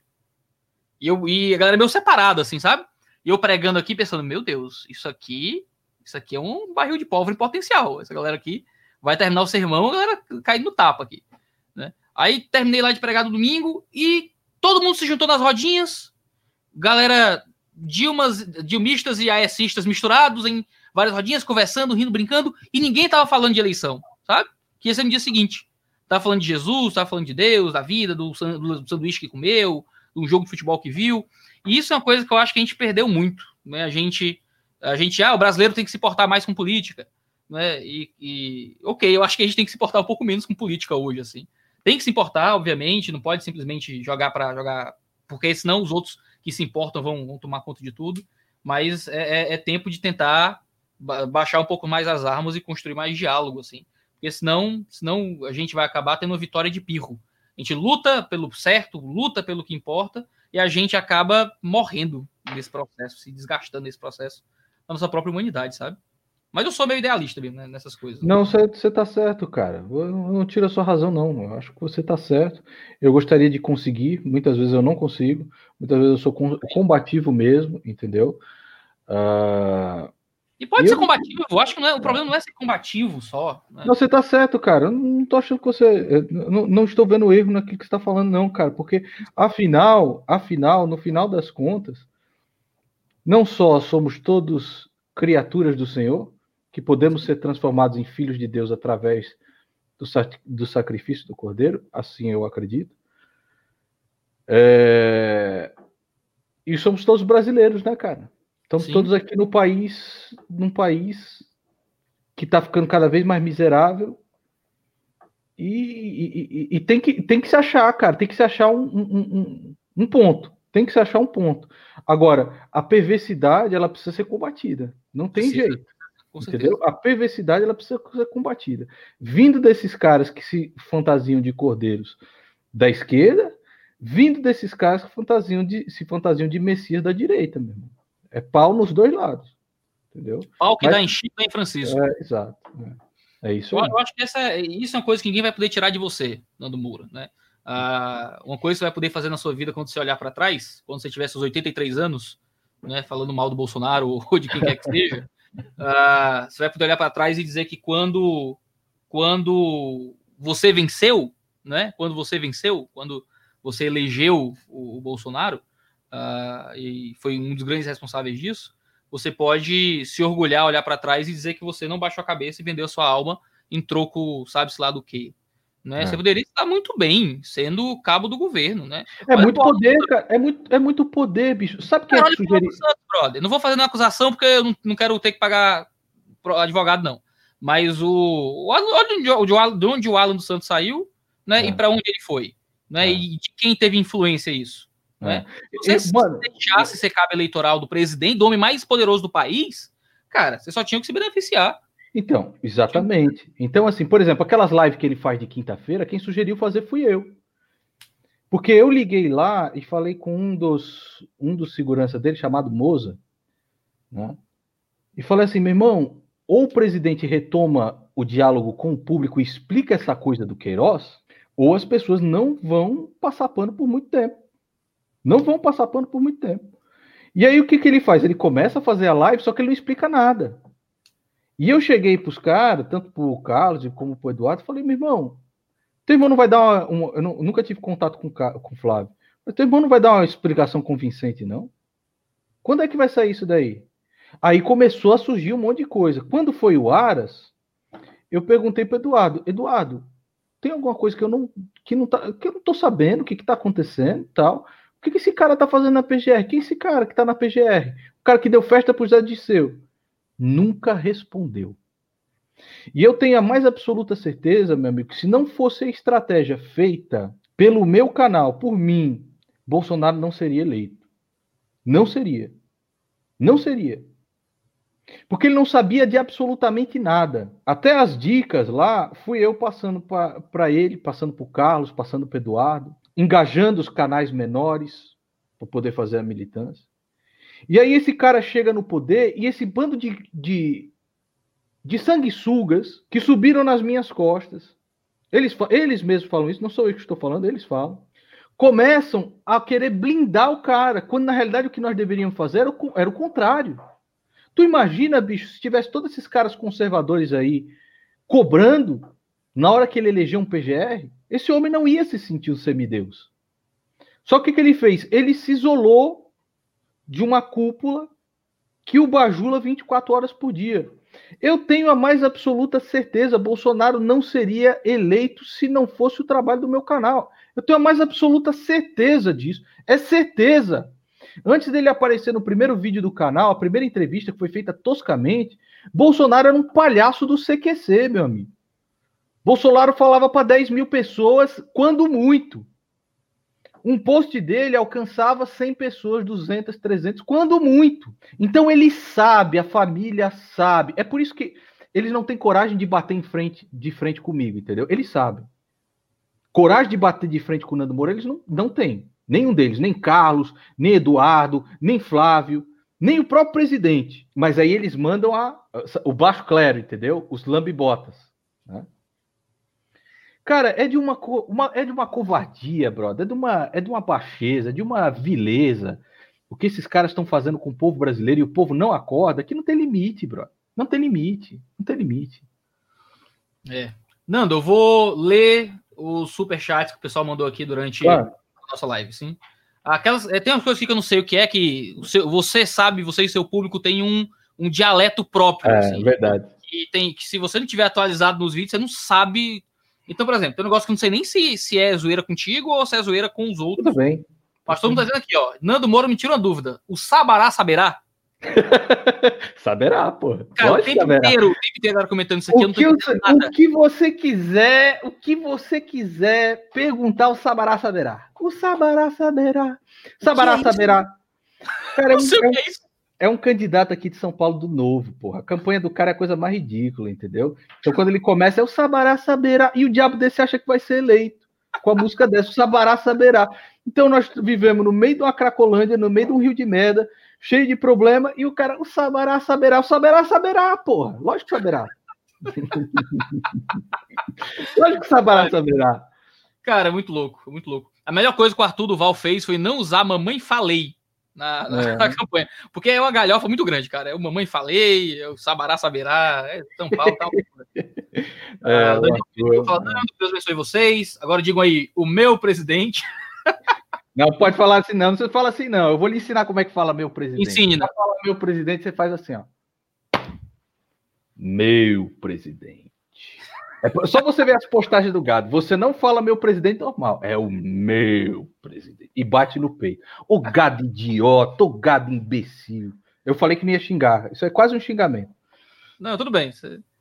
Leonardo comentou: no Brasil, os cristãos ainda tomam leite quando se refere à política. Precisamos falar sobre esse tema. Precisamos, né? Dentro do ambiente religioso, de igreja. Dentro, é complicado que a gente ignore tanto, né? o assunto de política. A gente só usa, só deixa que a igreja seja tomada né, de assalto por quem profana os nossos símbolos religiosos em nome de política, né? Muito é. triste. Uh, Gabriel, Sil Gabriel Silveira perguntou, não, comentou aqui: admiro muito seu trabalho dando no canal e na banda. Minhas músicas preferidas são Inside My Truths, Rio Trim, Pátria Traída e Rhymes of Man. Obrigado, irmão. Obrigado. São, são. Ah, lá do Que legal, que legal que ele acompanha. Muito legal. Obrigado, cara. Eu preciso voltar a tocar. Eu fiquei total. Eu tô um ano sem tocar, brother. Eu tenho vergonha de tocar. Aquele vídeo que eu fiz do funk, errando as notas, a mão fria. Eu tenho vergonha de tocar, brother. Então, assim, eu preciso voltar a tocar sério, entendeu? Volta, cara, mas vai fazer bem para você. Você, tem, você precisa de hobbies mais saudáveis do que gravar vídeo com raiva é. pro YouTube. Verdade, é verdade. Sou galera do RPG, cara. Eu tive jogando RPG no, acho que foi no Instagram, não sei. Sou, cara, jogo RPG desde os meus oito anos de idade. Meu pai foi um dos primeiros a trazer isso para cá. Que massa. Porque ele estava estudando isso daí na USP e tal, etc. Ele trouxe esse jogo, ele recebia material da Abril também. Uh, e fui um dos primeiros a ter acesso aos livros. Fiquei fascinado. Acho que o RPG foi uma das coisas mais que mais me ensinou, entendeu? Assim, a me comunicar, a me expressar, a saber fazer personagens. O personagem que eu fiz hoje para chamar pro, pro vídeo, entendeu? É, então, assim, isso. É... Cara, cara, do nada tem um vídeo do Nando Moura. Eu vou pegar o Iago Martins, ele não é. escapa. O que, que, é isso? Vou live agora! A galera gosta disso, a galera gosta da baixaria, não tem jeito. Você, cara, uma coisa que ninguém pode dizer que você não sabe é que você não sabe se comunicar com o seu público, assim. Você, você sabe de professor de comunicação, né? É, não, cara. Você sabe, você sabe falar com as pessoas. É. Eu falei, gente, hoje vai ter uma live com o Nando Moura, venham assistir, vai ser é. muito bom, faça as perguntas. Né? Loucão, loucão, loucão. Eu mostrei pra minha esposa, tava minha esposa, minha filha, eu digo, Isa, Isa, corre aqui. minha filha adorou, minha filha adorou. Você joga o que, cara? 3D, D&D, GURPS? Qual o sistema que vocês jogam aí no RPG? É. Hoje em dia eu tô jogando a quinta edição, que lançou agora do Dungeons Dragons. Tive um pequeno Sim. revival, fazia mais de oito anos que eu não, não jogava nada, né? Então saiu o Dungeons Dragons quinta edição. Mas jogava também um pouco de GURPS, jogava um pouco de uh, Tormenta 20, que é um sistema Nossa, brasileiro que tinha na época. É, Tormenta, muito legal. É, e às vezes eu sou um bom mestre, cara. Uma hora a gente tem que jogar junto. um dia, um dia a gente, vai, a gente faz um, um canal, a gente é. faz um canal no YouTube de RPG. É, a gente... ah, o Ítalo comentou: Nando, botei minha fé no Bolsonaro e assim como você me senti traído. Parabéns por você ter feito papel de homem e não ter rompido com seus ideais. Louvado seja Deus e não o mito. Obrigado, irmão. E Sim. louvado seja Deus. Amém. Amém. É complicado, né? O Francisco Ratz tem, não sei se você conhece, tem um livro chamado a imaginação totalitária, totalitária, os perigos da política como esperança. Né? Eu acho que o título já diz muito sobre os perigos. A gente ele, qualquer um. Ele foi, ele foi também, acho que achincalhado, né? Acho que ele discordou alguma coisa do Olavo de Carvalho na época. Não, pela. Isso, eu não sei da história. Eu, nunca... eu sei, a história, a história é bem olavista, bem olaviana. Ele ah. deu uma entrevista sobre suas influências políticas e não citou o Olavo. Ah. Só isso. então foram cobrar, porque ele não citou o Olavo de Carvalho como uma grande influência política da vida dele. Não é? o Olavo ficou indignado e cancelou ele. Né? Eu acho que o Olavo foi o precursor do cancelamento nas redes sociais. Ele inventou o cancelamento. Não é? Por não. Veja só, não foi porque ele xingou o Olavo. Foi por não citá-lo. Né? É... Cara, é, é, é, esse esse ego absurdo que o velho tem, o velho tem um ego absurdo, não tem jeito. Ele gosta de ser paparicado.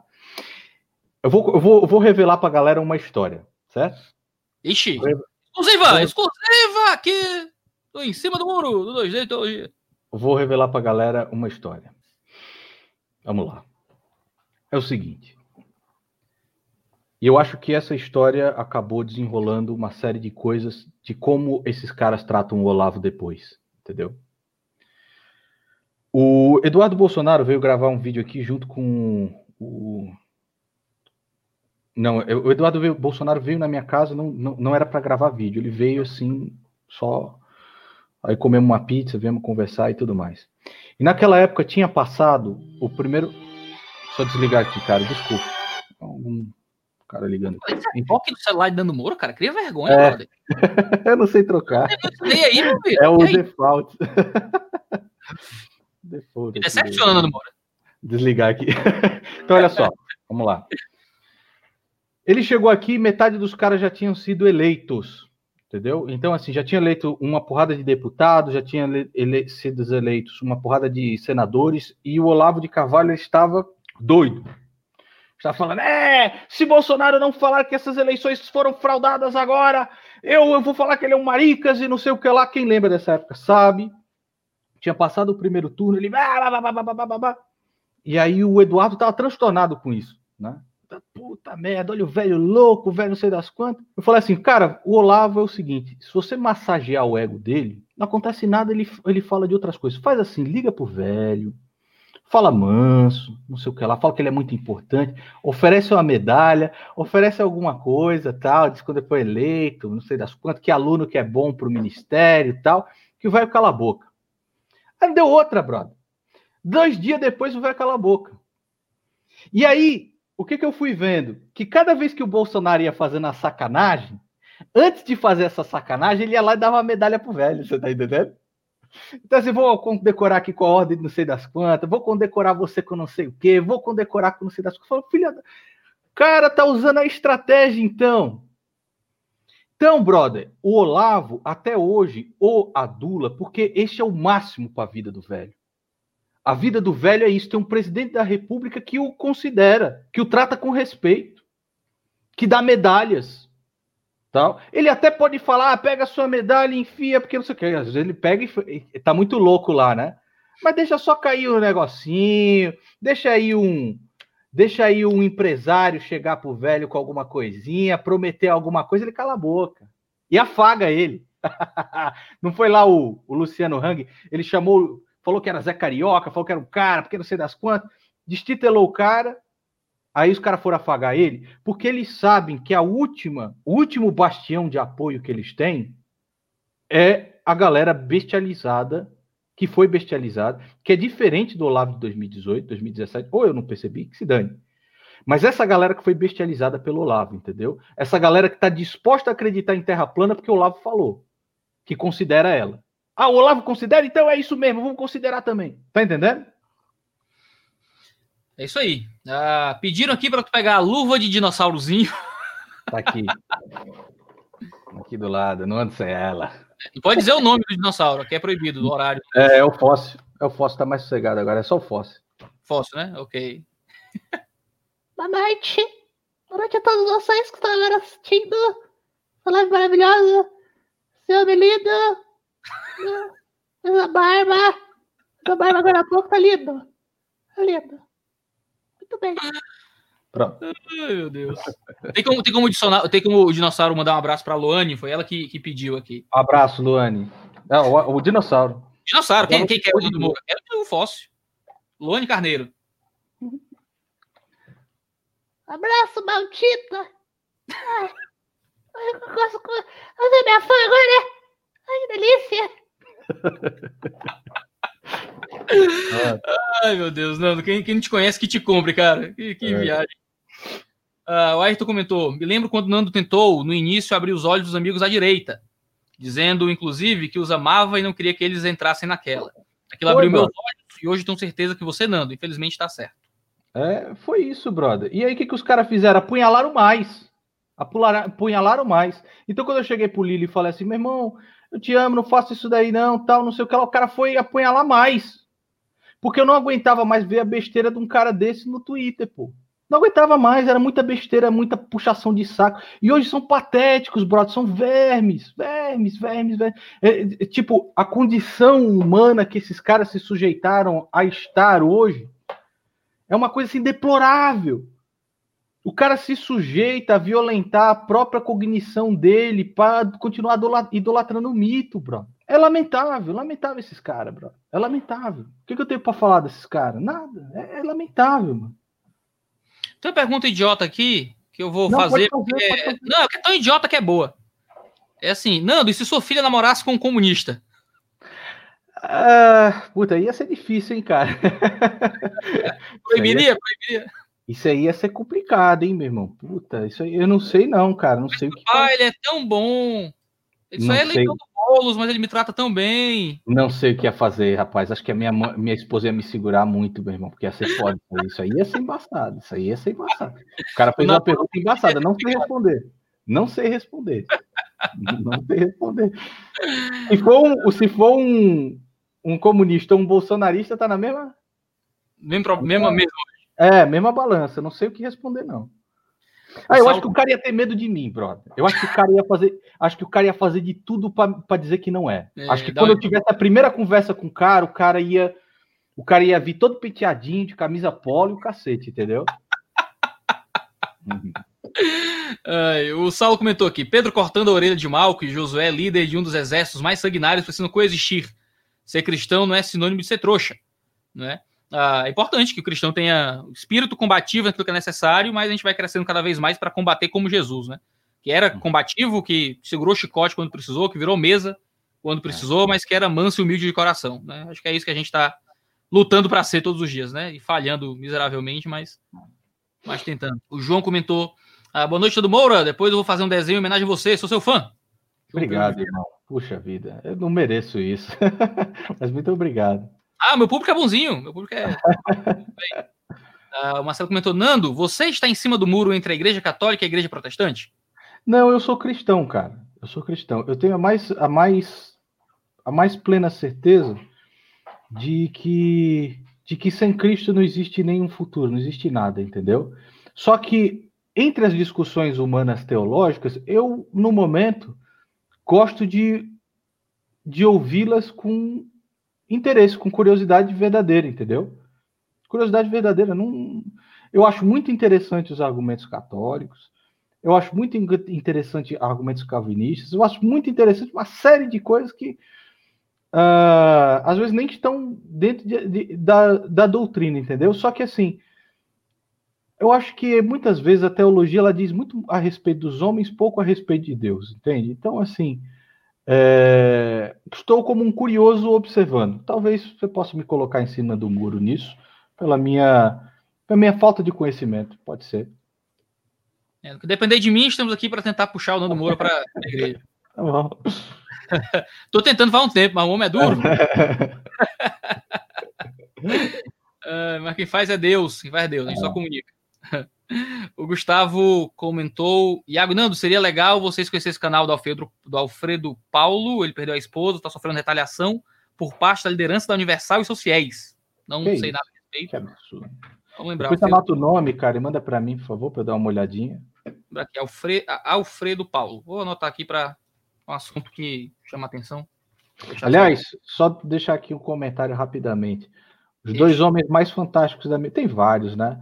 Meu irmão, também um homem fantástico, mas os dois mais fantásticos, meu pai e meu sogro. É muita felicidade. Meu sogro, a pessoa que. ah, claro que quem converte é Cristo, né? Mas eu era muito duro para ouvir, né? E ele de tanto falar, de tanto de tanto de tanto dizer, né? É um cara maravilhoso, cara. Meu sogro e o meu pai, assim, são presentes mesmo de Deus, que você não tem, você não tem como explicar a graça de Deus, né? Então, assim, são pessoas maravilhosas. Já recomendei algumas alguns dizeres do meu sogro para as pessoas do meu canal. É, eu não tenho como agradecer esses caras. Né? Eu agradeço muito você também, Iago. Ele, ele é líder religioso, né? Ele eu sei, eu sei, mas eu não sei quanto eu posso dizer. Meu, meu, sogro, cara, é um bancário aposentado que fala de Cristo. Legal. É isso que ele é. É um bancário aposentado que fala de Cristo, mas a todo momento. Se você sentar para ele para falar qualquer coisa, ele vai colocar sempre Cristo na, na, na conversa. Sempre, sempre. E ele vive por Cristo. E se emocionar com uma pessoa. Porque você. Eu acredito, cara, que aquelas pessoas que vivem por Cristo, né? As palavras do Senhor transparecem através daquilo que elas falam, entendeu? E eu sei que é verdade porque você sente a verdade nos olhos, você sente a verdade no coração da pessoa. E é um homem que fala de Cristo. Tudo a vida dele é Cristo, é, é servir, entendeu? Eu nunca vi isso. Eu nunca vi isso. Eu nunca vi isso na minha vida. O meu, o meu sogro é uma pessoa fantástica, sabe? Incrível. Nando, mamãe falei MBL. Tem futuro? Cara, eu não gosto, não gosto do MBL, continuo não gostando do MBL, você tá entendendo? Uh, eu acho que corre o risco do MBL se tornar algo fisiológico dentro da política. Agora, o Arthur, eu acredito que ele tenha feito um, um trabalho honrado, né? Ele honrou os seus votos, fez um, um trabalho sério como deputado estadual é, e fez uma campanha limpa. Né? É um cara que uh, muitas ideias nós discordamos, somos adversários diversas vezes, mas é um adversário que eu respeito. Né? Agora, o MBL eu não consigo confiar muito no MBL, continuo cons não conseguindo confiar muito no MBL, porque tenho medo que se torne algo fisiológico dentro da política, como é o PSDB, entendeu? Sim. O Ordem Jedi, eu adorei o nome desse aqui, comentou: conservadorismo é ceticismo político, filosofia e ciência, ciência grega, leis romanas, democracia, cristianismo. Bolsonaro nem sabe o que é isso. Votei nele e vou cobrar sim. É, não, é absurdo, cara. É triste, bicho. É triste. E a gente tentava passar os livros pro, pro Bolsonaro, né? Quantos livros eu já tentei passar? Não lê nem fuder. Não lê nem. Desculpa o palavrão, não lê nem a pau. Não lê. É, o conserva vai fazer pelo conservadorismo, tá ok? Ele entende o conservadorismo como uma idolatria a ele próprio. Ele, ele acha que ele é o, é, o retrato do conservador, entendeu? Ele não ah, sabe o que é, cara. Não existe direita, só existe Bolsonaro. É, eu gosto de uma frase do Diogo Mainardi que diz o seguinte, cara: não existe no Brasil não existe nem direita nem esquerda, existe um bando de bandidos que se unem para nos roubar. Pronto, é isso. É, é isso, é isso. O teve um cara que comentou aqui dizendo Nando Moura toma cuidado com o Iago. não é, eu vi diversas pessoas falando o Iago herege, o Iago não sei o que lá, o Iago foge do Conde, o Conde não sei das quantas. Eu gosto muito do Conde. Eu sei que ele xinga às vezes. Eu gosto muito do Conde, gosto muito dos argumentos. Xinga às vezes, caramba, ele, ele fala normal. É, né? é, gosto dos argumentos do Conde, né? Mas eu sou uma pessoa que gosta de, de ouvir, entendeu? De ouvir. Eu acho que se o Conde xingasse menos, eu acho que seria melhor para a fé católica que ele está defendendo e seria melhor para o argumento, porque eu gosto, cara. Eu acho que ele é um cara muito sagaz, é um cara que lê muito, é um cara muito inteligente, muito mais inteligente do que uh, do que eu, entendeu? Tem, tem, muita, muita sagacidade, muita leitura. É, e eu gosto do debate, entendeu? Eu gosto do debate, eu gosto de ver, eu gosto, eu, eu gosto de entender as nuances por trás. Da, da, a teologia me fascina, entendeu? Pode não seja um teólogo, nada do tipo, leio como curioso os livros, mas ela me fascina, cara. Eu acho fascinante, entendeu? Muito legal. O, o, o, quando, quando o Nando Moura pede para você xingar menos, porque você tá, tá, tá complicado, né? Não, é porque o lance é o seguinte, pre preste atenção. Eu sou um cara que xinga muito, mas eu xingo muito falando de temas profanos. Sim. Você nunca vai me ver xingando falando de coisas que são que entendeu? Objetos de fé, objetos de respeito, Sim. Né? Uh, objetos de reverência. Entendeu? Então, assim, quando é para. Quando é esculhambação, assuntos desse tipo, assuntos mundanos, assuntos cotidianos, é uma coisa. Agora, você falando das mais altas. Uh, sabe? Então, assim, das coisas que você tem que ter respeito, né? Então, eu acho, eu acho que é desnecessário. O pessoal diz que, ah, você. O Iago foge do Conde. Cara, eu, eu lidei com vários argumentos do Conde sem citá-lo diretamente, porque eu vou pegar um cara que tem um canal que é muito menor do que o meu, altamente desconhecido, que fica mandando enfiar os dedos naquele lugar, né? Que é dois dedos no, no ano de teologia, não sei o quê. Então, para você, pra você cruzou a linha, né? Pra assim, não, não, linha. eu sentaria para almoçar com o Conde tranquilamente, sabe? Mas eu não vou ajudar a divulgar esse cara. Quem, quem é Conde na fila do pão, sabe? Ninguém sabe quem é o Conde. Eu não vou pegar um canal com meio milhão de inscritos, divulgar um cara extremamente menos conhecido, ao dialogar diretamente com ele, citando ele ou o que quer que seja, para ajudar a divulgar essas coisas que ele fala de mim, esses xingamentos e tal, lido com os argumentos dele sem ter que dar publicidade para ele. E o pessoal fica chateado por isso, porque eu devia dar publicidade pro Conde, né? Porque eu acho que é isso que o Conde quer, ao me xingar tão efusivamente, né? Se ele tivesse interessado num debate teológico racional, eu já respondi outras pessoas. Cada um tem o seu sapato e cada um sabe onde o calo aperta, né? Pois então, é. é o Marco comentou, obrigado pessoal, valeu Marcos. Daniel comentou, não tenho mais esperança nesse país, acho que é daqui para pior. Tenho certeza que em 2020 a pior porcaria esquerdista vai ganhar as eleições de lavada. Boulos, Crivella e Manuela Dávila no segundo turno são um prenúncio disso. É, é, rapaz. Esperança no país não é bem o que a gente tem que ter, né? A gente tem que ter esperança de, pelo menos. Uh, a gente não tem nenhuma esperança de, de conseguir uma causa ganha, dizia o T.S. Eliot. A gente só quer na esperança de que algo permaneça vivo, né? A gente está mais preocupado em manter as coisas vivas do que em fazer com que alguma causa triunfe. Não é? Acho que não tem que ter esperança em nada nessa vida, não. É lutar pelo, pelo menos pior pelo melhor para o nosso país, para os nossos filhos, para os filhos dos nossos filhos e pronto, né? Se a gente colocar esperança demais, a gente morre. A gente morre. A única solução é Jesus. Se você perguntar é. qual é a minha, minha posição política, minha posição política é uma, é uma monarquia teocrática eterna com o Deus vivo reinando para sempre. É, com a gente aqui. Né? Tudo até lá é desdobro, é remendo. É só. É remendo. É remendo. O meu sogro fala muito, ele fala muito, ele fala assim: eu tenho medo por você se envenenar demais e não se preocupar com as coisas que realmente importam. E só tem uma coisa que importa, que é Cristo Jesus, porque tudo daqui não tem mais, cara. Não tem mais. Não tem mais. Essas brigas não tem mais, cara. Elas não vão para lugar nenhum também, cara. É tudo nota de rodapé. Sim. John Piper foi um pastor americano que disse isso, que todos os presidentes do mundo são notas de rodapé. É. Né? A gente tem que manter nosso coração firme em Cristo Jesus. Uh, tem gente divulgando partido político, não vou ler. Tem uma pergunta aqui muito importante, muito importante do Emerson. Afinal, qual é o significado de malacói do hebraico? Malacói do hebraico, como vocês é. sabem bem, é devachos. Devachos que fazem delícias. O malacói é do hebraico. É, hebraico, eu, vou, eu vou oferecer para você aqui, ó, o meu curso de grego vai abrir as vendas em dezembro para a nova turma. Se quiser, eu, eu dou para você uma matrícula aí no nosso curso de grego para você Top. poder falar, aprender né, nos originais como é os malacóis. Sabe que um dos, um dos melhores amigos da minha vida, um dos melhores amigos da minha vida é professor de grego. Olha só. É, depois ele acabou. A vertente política dele é mais de esquerda. Uh, já não tenho contato com ele há bastante tempo, mas é professor de grego. E acredito que no sul, não sei se em Porto Alegre. Agora ele me, ele me presenteou as suas traduções da Ilíada, acredita? Entendeu? Ah, Na época. É. E professor de grego. Você é professor de grego também? Dou, dou aula de grego também. Que legal. Mas eu sou, sou um professor muito, muito mequetrefe. Eu aprendi a me cercar de professores melhores do que eu. É o segredo, o segredo. É, ele é um cara. Ele é. A gente se afastou muito por essa coisa política mesmo, sabe? Isso que você falou agora de unir mais as pessoas. A gente se afastou pelas coisas políticas, mas é um amigo assim desde a infância, sabe? e é foi professor de grego. Ele que, ele que uh, me apresentou assim uma, uma porrada de livros, sabe?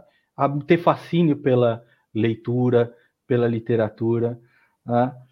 Deus me, de, embora nós temos uma divergência grande aí de, de política que nos, nos separou, é um cara que sempre foi fantástico, sabe? Ah, cara, liga para ele aí, volta aí pro. É, um dia. O Marco comentou: o Nando Moura é muito engraçado, nervoso. eu também acho. Mas, é, cara, eu morro de rir, cara. Existe é. uma veia humorística muito forte na sua raiva, sabe? Eu não tô querendo reforçar nada que eu. Tá certo. o Seto comentou. Seto Kaiba, olha, alguém do Yu-Gi-Oh! Ah, comentou: Nando, manda um salve pro Rio Grande do Sul. Um grande abraço para todo o pessoal aí do Rio Grande do Sul.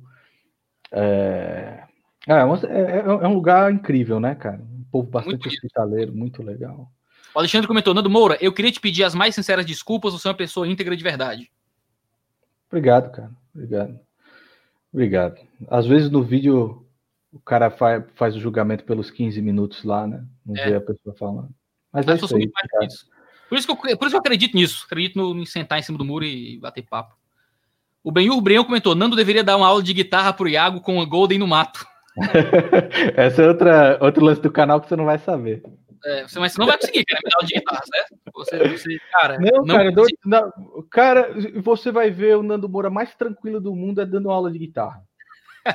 Aí você, você vai ver o Nando Moura mais, mais, violento do mundo é tentando. Aí, aí você vai ver um cara que você nunca viu na sua vida. Parece um lord, entendeu? Nunca desrespeitei um aluno na minha vida, cara. Nunca falei grosso com aluno na minha vida. O aluno chega aqui na sala de aula e nesse sentido, cara, eu sou até construtivista, para falar a verdade, entendeu? Vem, Paulo Freire, é isso? Eu acho, eu acho, que o construtivismo, cara, ele, ele funciona na música, entendeu? Ele pode não funcionar em outras matérias, mas na música ele funciona. Legal. E os caras falam de Paulo Freire como se eu não te. Eh, eu falo, é, você nunca leu Paulo Freire e tudo mais. Não, não, meu amigo. Meu pai tinha, tem a coleção toda dele, como todo professor da USP, entendeu? Que foi. Então, o construtivismo ele serve para algumas para algumas matérias. A música é uma delas, principalmente a, a música livre, não aquela música é, não aquela música cheia de grilhões que é a música clássica, entendeu? Eu sempre me revoltei muito com o estudo muito certinho ali da música, professor batendo no aluno e tal. Eu acho que a música ela é cada um tem um pouco de música dentro de si e quer mostrar. Tem um aluno meu, cara, que era a minha professor... faltou, tiraram de mim, e tá, deixaram alguém. Vou contar uma história para você. Tinha um aluno meu, policial militar. Ele nunca conseguiu aprender muito bem os acordes, entendeu? E nem os ritmos, como eles funcionavam. Mas a aula de música era a coisa mais importante para a vida do cara. Era uma coisa incrível. Foi meu aluno durante 5, 6 anos. E aquilo era importante para ele, entendeu? Aquilo significava. Né? Legal. E, então, assim, não, são, não, não é o quanto o cara toca, não é o que o cara faz, não é nada disso, entendeu? Eu fui, eu tava muito estressado uh, esse, ano, esse, ano, e tal, cabeça em mil lugares diferentes. Aí eu disse, não, vou aprender a tocar piano. Pra... Minha irmã toca teclado, toca muito bem. Eu peguei o teclado dela emprestado, botei em casa. E, cara, eu só ficava mais estressado. Tentando tocar com as duas mãos e não ia. E eu, te... e eu tentava tocar umas coisinhas bobas, Coldplay, sei lá, que eu via no YouTube. As... Não, mas aí que tá. É quando o cara quer chegar. Cara, o cara ele precisa se divertir fazendo. Eu não Essa é consigo. É... Eu não consigo me divertir aprendendo nada.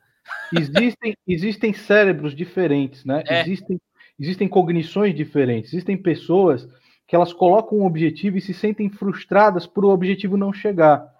Por exemplo, eu pego um livro, você pega um livro, eu quero saber logo qual é a conclusão. Você vai lá para a conclusão e lê. A música não é assim. É se divertir no processo, entendeu? Sim. Eu não consigo, porque se eu não consigo fazer, aquilo já me dá um, um faniquito. É, mas a graça é essa, né? Eu preciso de entretenimentos que não envolvam performance. Senão uhum. eu, eu fico doido, não descanso. Aí eu tô cuidando de planta. Você falou da sua mulher aqui em off antes de começar. Eu tô comprando é. as plantas, tô regando manjericão, tô É, minha esposa tá só nas plantas, agora comprou um curso da Carol Costa e tá plantando aqui a doidada. Agora acabou as reformas, agora é planta. Planta o, tem muita gente comentando só agradecendo, o Tássio, o Cláudio, o Ailton, o Pres, Preciotti. Não, o Preciotti deixou uma pergunta muito boa. Vamos falar do que importa, Nando Moura. Com qual classe você joga no D&D?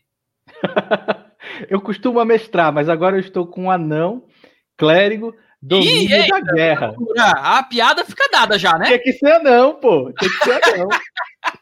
anão, chama-se Toradin. Anão, clérigo, domínio da guerra, Uh, sétimo, sétimo nível agora. Acho que sexto, sexto oh. sétimo. Né?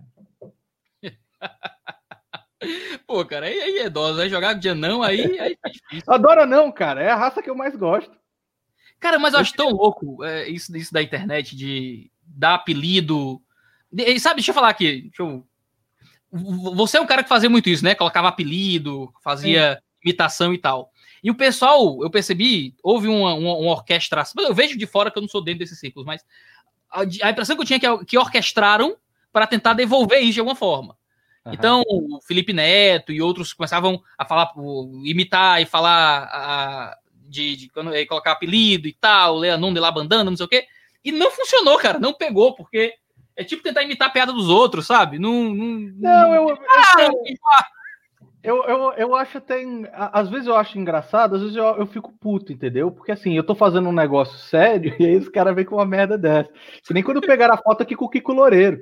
Aí tava com a foto com o Kiko Loureiro aqui, aí os caras medindo, não, porque o Kiko Loureiro tem 1,76m e o Nando não pode ter 1,70m. Só que não, o Kiko Loureiro tem 1,83m, caralho.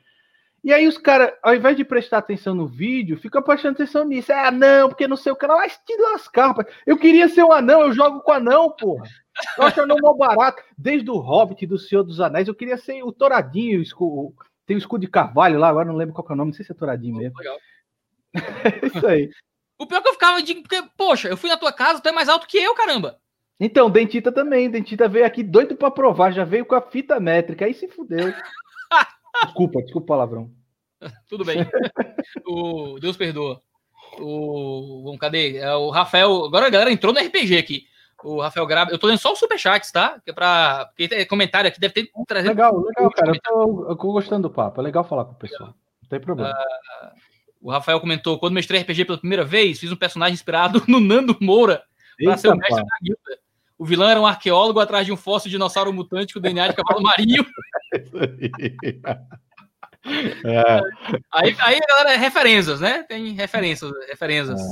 É. É. o João comentou: foi muito boa essa. Foi muito. Não entendi. Foi muito boa essa traição do Bolsonaro.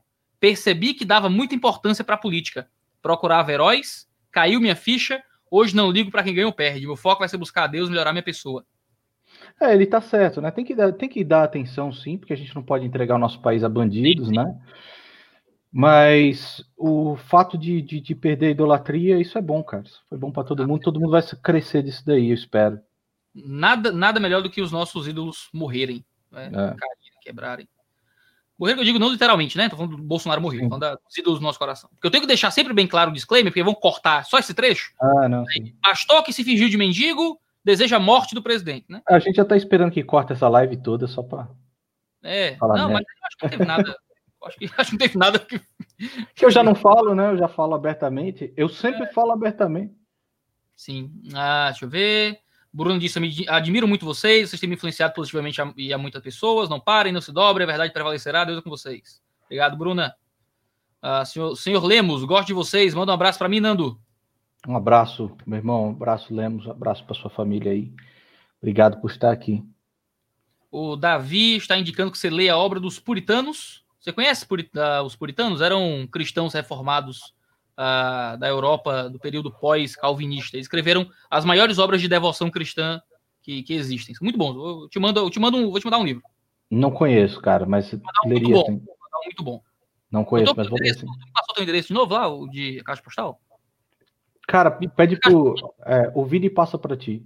Pronto. Passa, eu não sei se eu tô com caixa postal ainda, mas pergunta pro Vini que o Vini te põe. Eu tenho endereço ainda, se precisar, manda na tua casa aí. Tá. Eu tenho o endereço do Ano Moura, hein, gente? Qualquer coisa. Qualquer, qualquer... Cuidado, cara. Os caras te sequestram, te matam aí pra saber o endereço. Qualquer alguns dinheiros aí, a gente, a gente vai negociando aí a. É. Uh, não, quando eu fui na sua casa, que você me deu seu endereço, eu disse, rapaz, isso aqui custa caro. Isso aqui. o pessoal aí do que quer mandar notificação judicial, é, não, mas esse, essa é outra que os caras inventaram, brother. Não tem um processo que eu deixei de responder. Não tem um.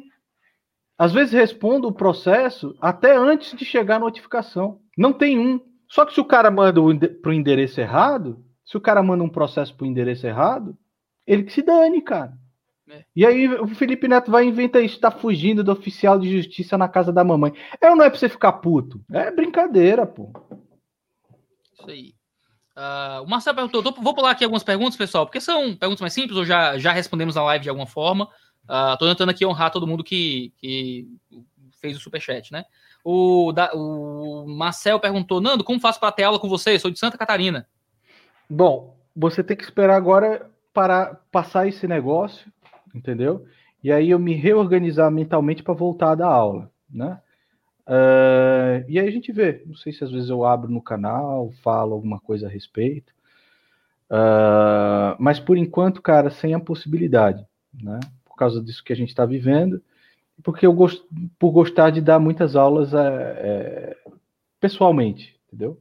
Não gosto de dar muito por Skype, as aulas não. Cleizinha Game me perguntou, Nando, é aquele aluno que você expulsou que veio para sua aula usando camisa do Che Guevara, ele voltou depois? Cara, este cara aí voltou voltou e se tornou uma pessoa muito melhor. Né? Então, assim, na sala de aula. Eu, eu não sei dessa história, não. Foi, foi uma história bem antiga. Eu sempre trato meus alunos bem dentro da sala de aula. Mas quando o cara chega, entendeu? É... Isso foi antes, antes de fazer canal tal. Com um negócio que eu já, já acho horrível, você tá entendendo? Aí o cara chegou com a camisa de Che Guevara lá, pronto para dar aula. Eu falei, meu irmão, não dou aula para você. Você tá usando a camisa de um assassino de um cara que, uh, que poderia ter deflagrado a Terceira Guerra Mundial, na Guerra dos Mísseis em Cuba, e você você dê a meia volta, troca a camisa e vê. O cara ficou assustado, né? Deu a volta, trocou a camisa, voltou outro dia, ele falou: Desculpa, professor, não sabia disso, te ofendi, tem alguma família. Não, é porque eu não tolero esse cara aqui. Eu fui pesquisar mais, só comprei essa camisa porque não sei o que lá, e voltou depois, ter aula normal. Às vezes eu sou um bicho agressivo, mas o cara melhorou, porra. Imagina o cara continuar idolatrando o Che Guevara. Ai, ai. Uh... O, meu, o meu sócio do, dos cursos online tá brigando comigo aqui. Hum. Porque se a gente faz uma reunião de duas horas, eu tive a reunião hoje de trabalho, e você não fala desse encontro histórico. é. Denis Okada falou muito bem do Nando para mim, mande um abraço. Rodrigo Volponi. Volponi. Ah, o Denis. Denis é top. O Denis trabalha lá junto com o Sardinha, um cara muito legal também. Legal, top. É isso aí. Uh, deixa eu ver, tô perguntando o que é você acha de monarquia no Brasil, você apoiaria? Cara, eu acho que o problema não está em sistemas políticos, está em um povo apático, um povo ignorante, né? Então, assim, eu já falei isso diversas vezes nas, nas lives, acho que no, no Instagram e tal. Depois de eu ter visto a apatia do príncipe Luiz Felipe de Orleans e Bragança, tudo aquilo que o Bolsonaro fez, eu fiquei bem decepcionado, entendeu? mas muito decepcionado mesmo. Então, não sei. O problema está em sistemas, o problema está nas pessoas. É isso aí. Ah, é melhor um assunto para tu gravar vídeo mais tarde. Ah, falaram sobre o projeto de lei 24, 21 20 do Alencar Santana Braga para proibir mostrar, exibir qualquer conteúdo sobre arma de fogo nas redes sociais. É, besteira isso. Coisa... Pois é. Estou pedindo você falar mais sobre Magic the Gathering, ah, no seu canal? Jogava bastante. Mas hoje eu estou muito desatualizado. Hoje tem vários jogos de, de, de Magic que eu não conheço. Acho que é campeão, é o guardião, não sei como é que é. Tem muitas cartas novas. Eu parei no Saga de Usa, pessoal. Então tem cartas desde a primeira edição. Arena, até... Tem o Arena que dá para jogar online, o Magic. Acho que é, ó. Ah, é? Legal. Mas assim, Bom. eu tô muito desatualizado das cartas, assim. Tem que voltar a estudar tal.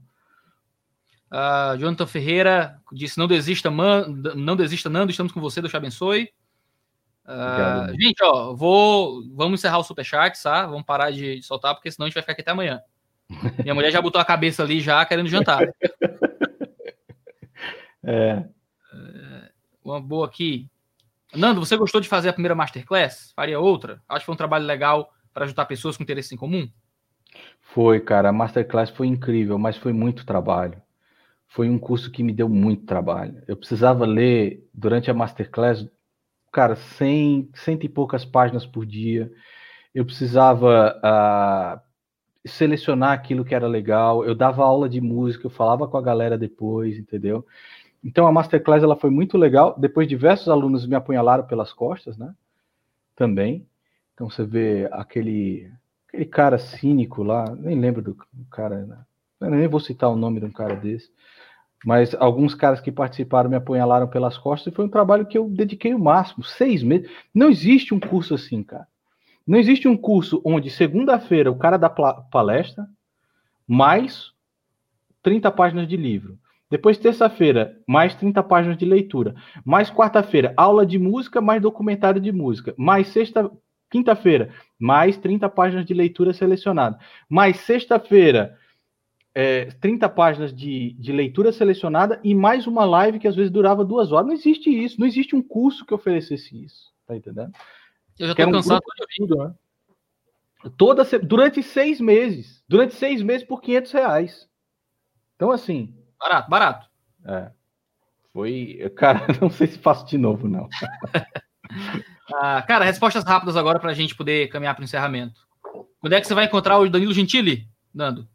Não sei, cara. Danilo é um cara que eu gosto muito, sempre admirei muito como, uh, como humorista, como apresentador. É um cara, é um dos caras mais íntegros que existe, acho. Né? E quando terminar essa pandemia aí, a gente se tromba. Não, tem, não tenho isso também. Ele sabe, ele sabe.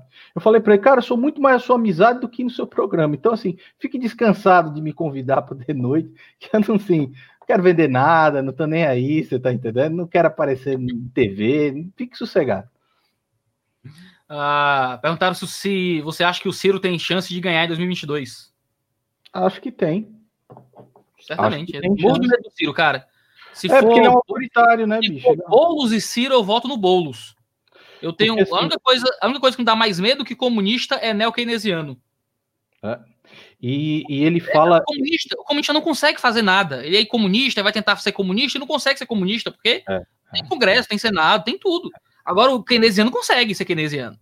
Porque né? ele fala com muita, com muita. Embora os números sejam sejam falsos, ele fala com a convicção, brother, que se você se você não estuda aquilo que ele está falando, você compra o discurso do Ciro rapidinho. Mas rapidinho. Então ele tem chance sim. Nando Iago, como construir agora um direito decente, um direito de verdade? Começar do zero? Não. Eu acho que eu perdi 10% do meu canal e a galera que está lá engajada, a galera é firme, entendeu? A galera é incrível. A galera que está aqui acompanhando esse, esse, essa live também, eu acredito que uh, é assim, cara. É assim. Não é questão de direita, é questão de que todo dia são é, é posto para nós questões, certo? Todo dia você tem questões. Todo dia você tem questões. E aí você racionaliza a respeito dessas questões, né? Eu quero pessoas que racionalizem, acabou, pô. Entendeu? Né? Eu, eu acho que é isso. E que cobrem, cobrem político. Mesmo que ele esteja fazendo certo, cobre, porque ele não faz mais do que obrigação. O, a Gambiarra X comentou: ajuda a nossa banda, Nando. Escuta nossas músicas, compartilha se gostar, valeu. Olha o pessoal da Gambiarra X aí, para não ouvir depois. Ah, o comentário: Iago, manda um abraço meu pastor Rogério, da Igreja Capela Missional da Fé Reformada aqui em Porto Alegre. Um abraço, pastor Rogério. Deus abençoe. Ah, o Gustavo comentou, Iago e Nando, acompanho você desde meus 14, 15 anos. Hoje tenho 20 anos e estou quase me formando na faculdade de teologia. Obrigado aos dois por tudo. Aí, Nossa. Tá, tá ajudando o teólogo a se formarem aí. Tá doido? Eu não quero ter essa responsabilidade, não. Mas muito obrigado, cara. Muito obrigado por tudo. Por, tá, por acompanhar. Muito obrigado, cara. Não sei nem o que dizer. A pessoa com 14 anos que acompanha, já tá com 20, né? Não sei nem o que dizer. Ah, seis anos aí. É. Cara, as outras perguntas aqui são mais gerais, assim, então eu não consegui. Eu pulei aquilo que eu achei que já foi respondido na live. Uh, mas são nove horas, já estamos. Eu tenho outra live para coordenar oh, agora. Os meus alunos do Teologia Descomplicada. Uh, e agora a live vai ficar gravada, certo? A live vai ficar gravada aqui no YouTube e vai ser jogada no feed do Baixo Clero, né, do nosso podcast. Então, você vai poder ouvir no Spotify o áudio, vai poder ouvir no Deezer, vai poder ouvir uh, no seu agregador de podcast favorito. Nando Moura, muito obrigado em sentar aqui em cima do muro com a gente uh, obrigado, e poder ter um papo uh, tranquilo, né? Pelo menos acabou mais tranquilo. No meio aí foi ficando um pouco mais tenso, mas é. a gente acabar em paz, em paz, descansar um pouco das loucuras da vida. É. Pois tá bom, meu irmão. Boa noite para vocês, boa noite para o pessoal que assistiu aqui. Espero que tenha servido de algo. Ah, certamente foi um papo muito legal. Deu pra gente.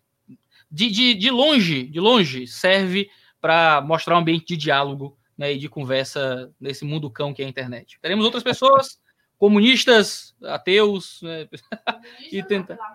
Minha esposa, deu para ouvir minha esposa aí? Comunista não, pelo amor de Deus.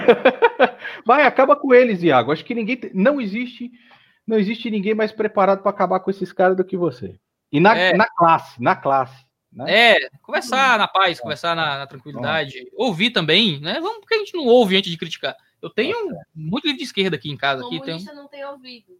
Minha mulher tá tá querendo, boicotar minha live porque quer comer. Cancelo logo. Um abraço para ela, um abraço para você, meu irmão. Ah, o Nando mandou um presente pra minha mulher, mandou uma caixa de chocolates depois quando eu fui lá. Né? É. Eu fiquei muito feliz que eu comi uma- quase metade. Foi maravilhoso. valeu, Nando. Valeu, pessoal. Ó, você aí que tá aqui, se inscreva aí. Como é que é? Nando, faz, por favor. Pede pro pessoal se inscrever no canal aí. aperte o gostinho, chininho. é. Valeu, gente. Se tudo der errado, Nando Moura pode arrumar um emprego aí de, de imitador no, no Pânico. É. sei lá. Pois é. é. Um abraço, pessoal. Deus abençoe todos vocês e até o próximo 2D Teologia ou até o próximo episódio do Em Cima do Muro aqui do nosso canal. Valeu!